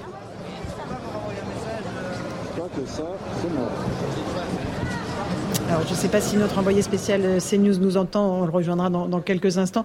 Euh, Allez-y, si vous, si vous m'entendez, expliquez-nous ce que vous voyez. Oui, alors ce qui s'est passé il y a quelques instants, ça s'est passé du côté du, parvis euh, d'Italie 2. Italie 2 qui est un, grand centre commercial qui est situé euh, ici place euh, place d'Italie. Il y a eu un, mouvement de foule. Visiblement, des, manifestants ont tenté de d'entrer dans le dans le centre commercial, un centre commercial qui est pourtant barricadé, mais les forces de l'ordre qui étaient présentes et qui le sont toujours hein, pour éviter bien sûr que des, des manifestants ne, ne, pénètrent dans le centre commercial ont pris position pour éviter donc que ces ces manifestants n'accèdent, n'accèdent au centre commercial. Ici, euh, l'air commence à, devenir à nouveau irrespirable puisque euh, juste euh, derrière nous, il y a eu des affrontements il y a quelques instants, des affrontements entre des manifestants et des, forces de l'ordre. Il y a eu pas mal de, jets de, projectiles, des gaz lacrymogènes ont également été lancés par, la police, ce qui a provoqué la, dispersion rapide des, manifestants. Donc pour le moment, la situation est redevenue calme, mais on sent tout de même quand même une certaine tension ici, place d'Italie. On se dit qu'à tout moment, à n'importe quel endroit, n'importe quelle artère de cette place d'Italie, des affrontements euh, peuvent se réitérer. Effectivement, euh, merci beaucoup pour ces explications. Elle est très vaste cette place d'Italie. Hein. Euh, on parle de quoi euh, Combien de centaines de mètres pour cette place? Ouais, euh, Je sais pas. c'est, je crois que ça doit faire 200, 200 mètres à oui, peu près. Ça. Ouais, 150, 200 mètres de, de rayon. Mais euh... c'est noir de monde, hein. Ah bah, forcément, il y a, absolument il y a des milliers partout. de personnes. Alors 57 000 selon la police, bon, oui, on ils sont bien. Tous, hein. pas tous je, arrivés encore. Hein. Je critique pas mes collègues, mais on sait très bien que les chiffres. oui, oui, non, mais en fait, c'est marrant d'ailleurs, c'est quand il y a des manifestations comme ça. Enfin, d'habitude, il y a des, des, manifestations et sur les ondes, en fait, les fréquences de, de police, on donne des chiffrages. Oui. Et là, on a instruction de pas donner et tous les services de renseignement le font via des téléphones. Et puis après, il y a un mixage à la préfecture qui varie en fonction de voilà de, de, de la tempête politique. Euh, donc euh, là, l'idée, en fait, si vous voulez, ce qui est, ce qui est compliqué, encore une fois, c'est, moi, j'entends les gens des fois qui nous disent, oui, euh, moi, je peux plus aller dans manifester, j'ai peur, j'ai peur parce que je me suis fait gazer, parce qu'il y a la police qui est, qui est violente, etc. Mais en fait, c'est pas la, c'est, pas la bonne Alors. rhétorique c'est faut pas faut pas s'en prendre aux policiers parce que les policiers ils font que de se défendre. Effectivement. Et là il y a une nouvelle charge de policiers. On rejoint l'une des équipes CNews. Expliquez-nous ce qui se passe.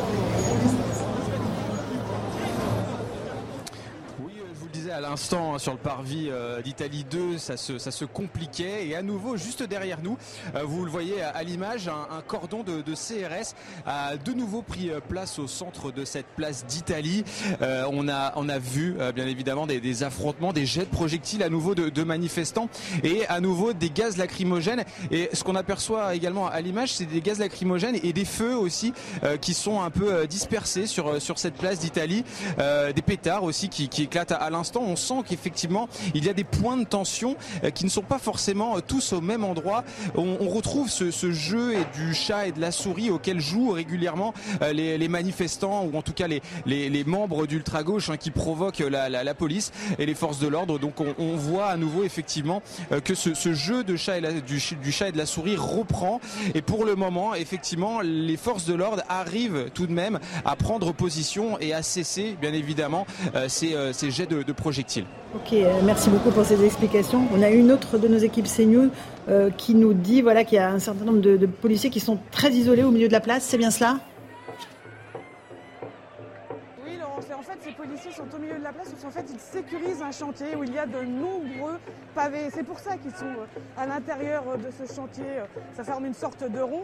Alors on a vu des manifestants, donc évidemment ils essuient des jets de projectiles, mais on a vu aussi des manifestants tenter de mettre des, comment le feu à des, à des barricades. Alors là les, les policiers, les forces de l'ordre viennent de répliquer par des tirs de gaz lacrymogène puisque vous l'avez dit, l'objectif est donc de disperser ces manifestants puisqu'ils se regroupent de chaque côté de la place pour essayer de, de les attaquer. Il y a différents euh, feux de poubelle. Alors on voit, on voit en fait ces forces de l'ordre qui essayent qui essayent de disperser les manifestants tout autour de la place. Alors certains allument des feux de, de poubelle, d'autres après reviennent à la charge sur ces policiers qui sont coincés au milieu de la, de, la place avec euh, ces, ces, projectiles. Il y a un policier qui est blessé, de, euh, un gendarme qui est blessé devant nous et qui est porté par, par, par ses collègues. Là, nous sommes encore dans un nuage de gaz lacrymogène.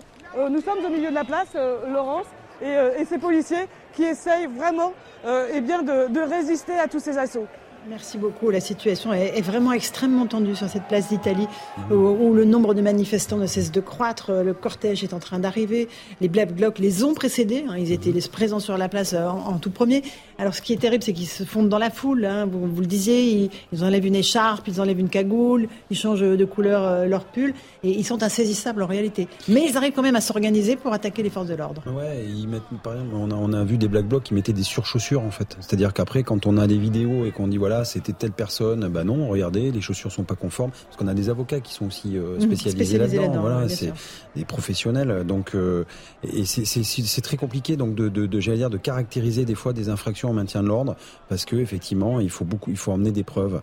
Et alors, on, on remet toujours en, question entre en guillemets la, la, la, la, parole des policiers contre la parole des manifestants, qui d'ailleurs ne pipent mot. C'est-à-dire que quand ils sont, euh, il faut le voir aussi, quand ils passent devant le devant le juge, ils ne parlent pas.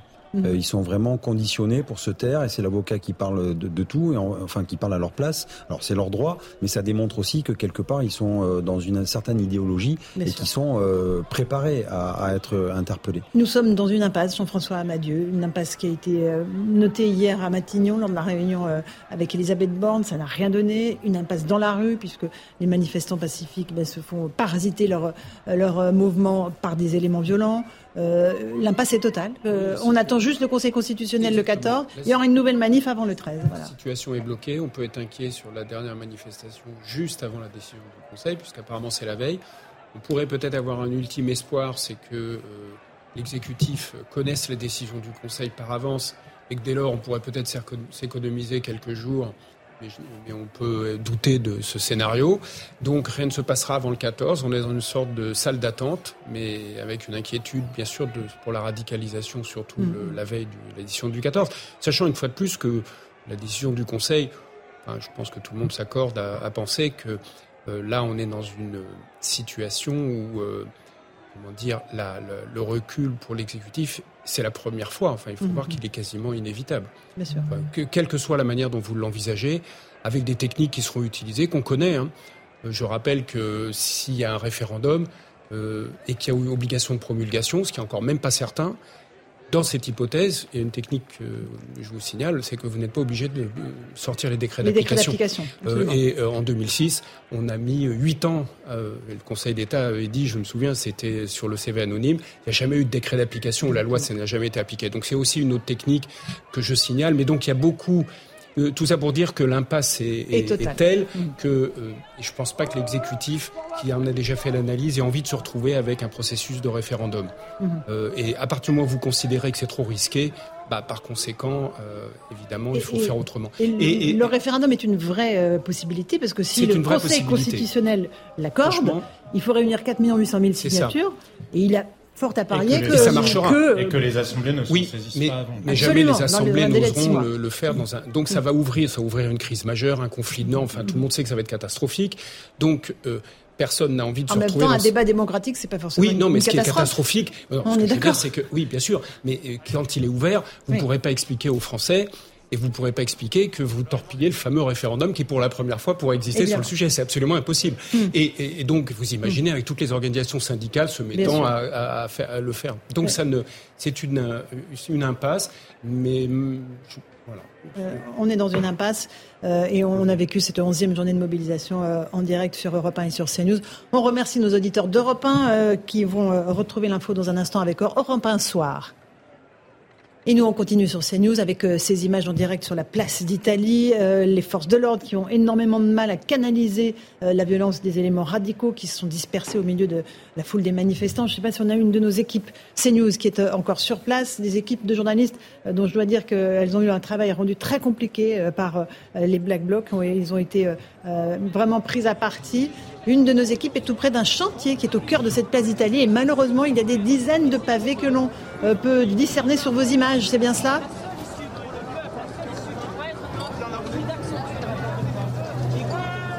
Alors je ne sais pas si on a notre envoyé spécial, mais je peux vous dire que ça fait frémir quand on voit l'amas euh, de pavés. Euh, Allez-y. Euh, sur, le terrain, effectivement, ce terrain qui est une scène de guerre. Hein. C'est un, chantier qui avait été protégé, protégé avec plusieurs barrières de, sécurité, mais des barrières de sécurité qui ont très rapidement cédé lors de ces affrontements entre la police et les manifestants. Ce qui est assez impressionnant, c'est que comme cette barrière a, cédé, on, aperçoit des manifestants qui se servent joyeusement parmi les outils hein, de ce chantier, de nombreux euh, pavés, il y a également des, voilà, des, plastiques qui ont pris feu. Mais ce qui est vraiment assez impressionnant, c'est effectivement de, voir ces manifestants qui, euh, sous nos yeux, hein, cassent en ce moment même des, pavés pour s'en servir sûrement comme projectiles contre euh, les forces de l'ordre.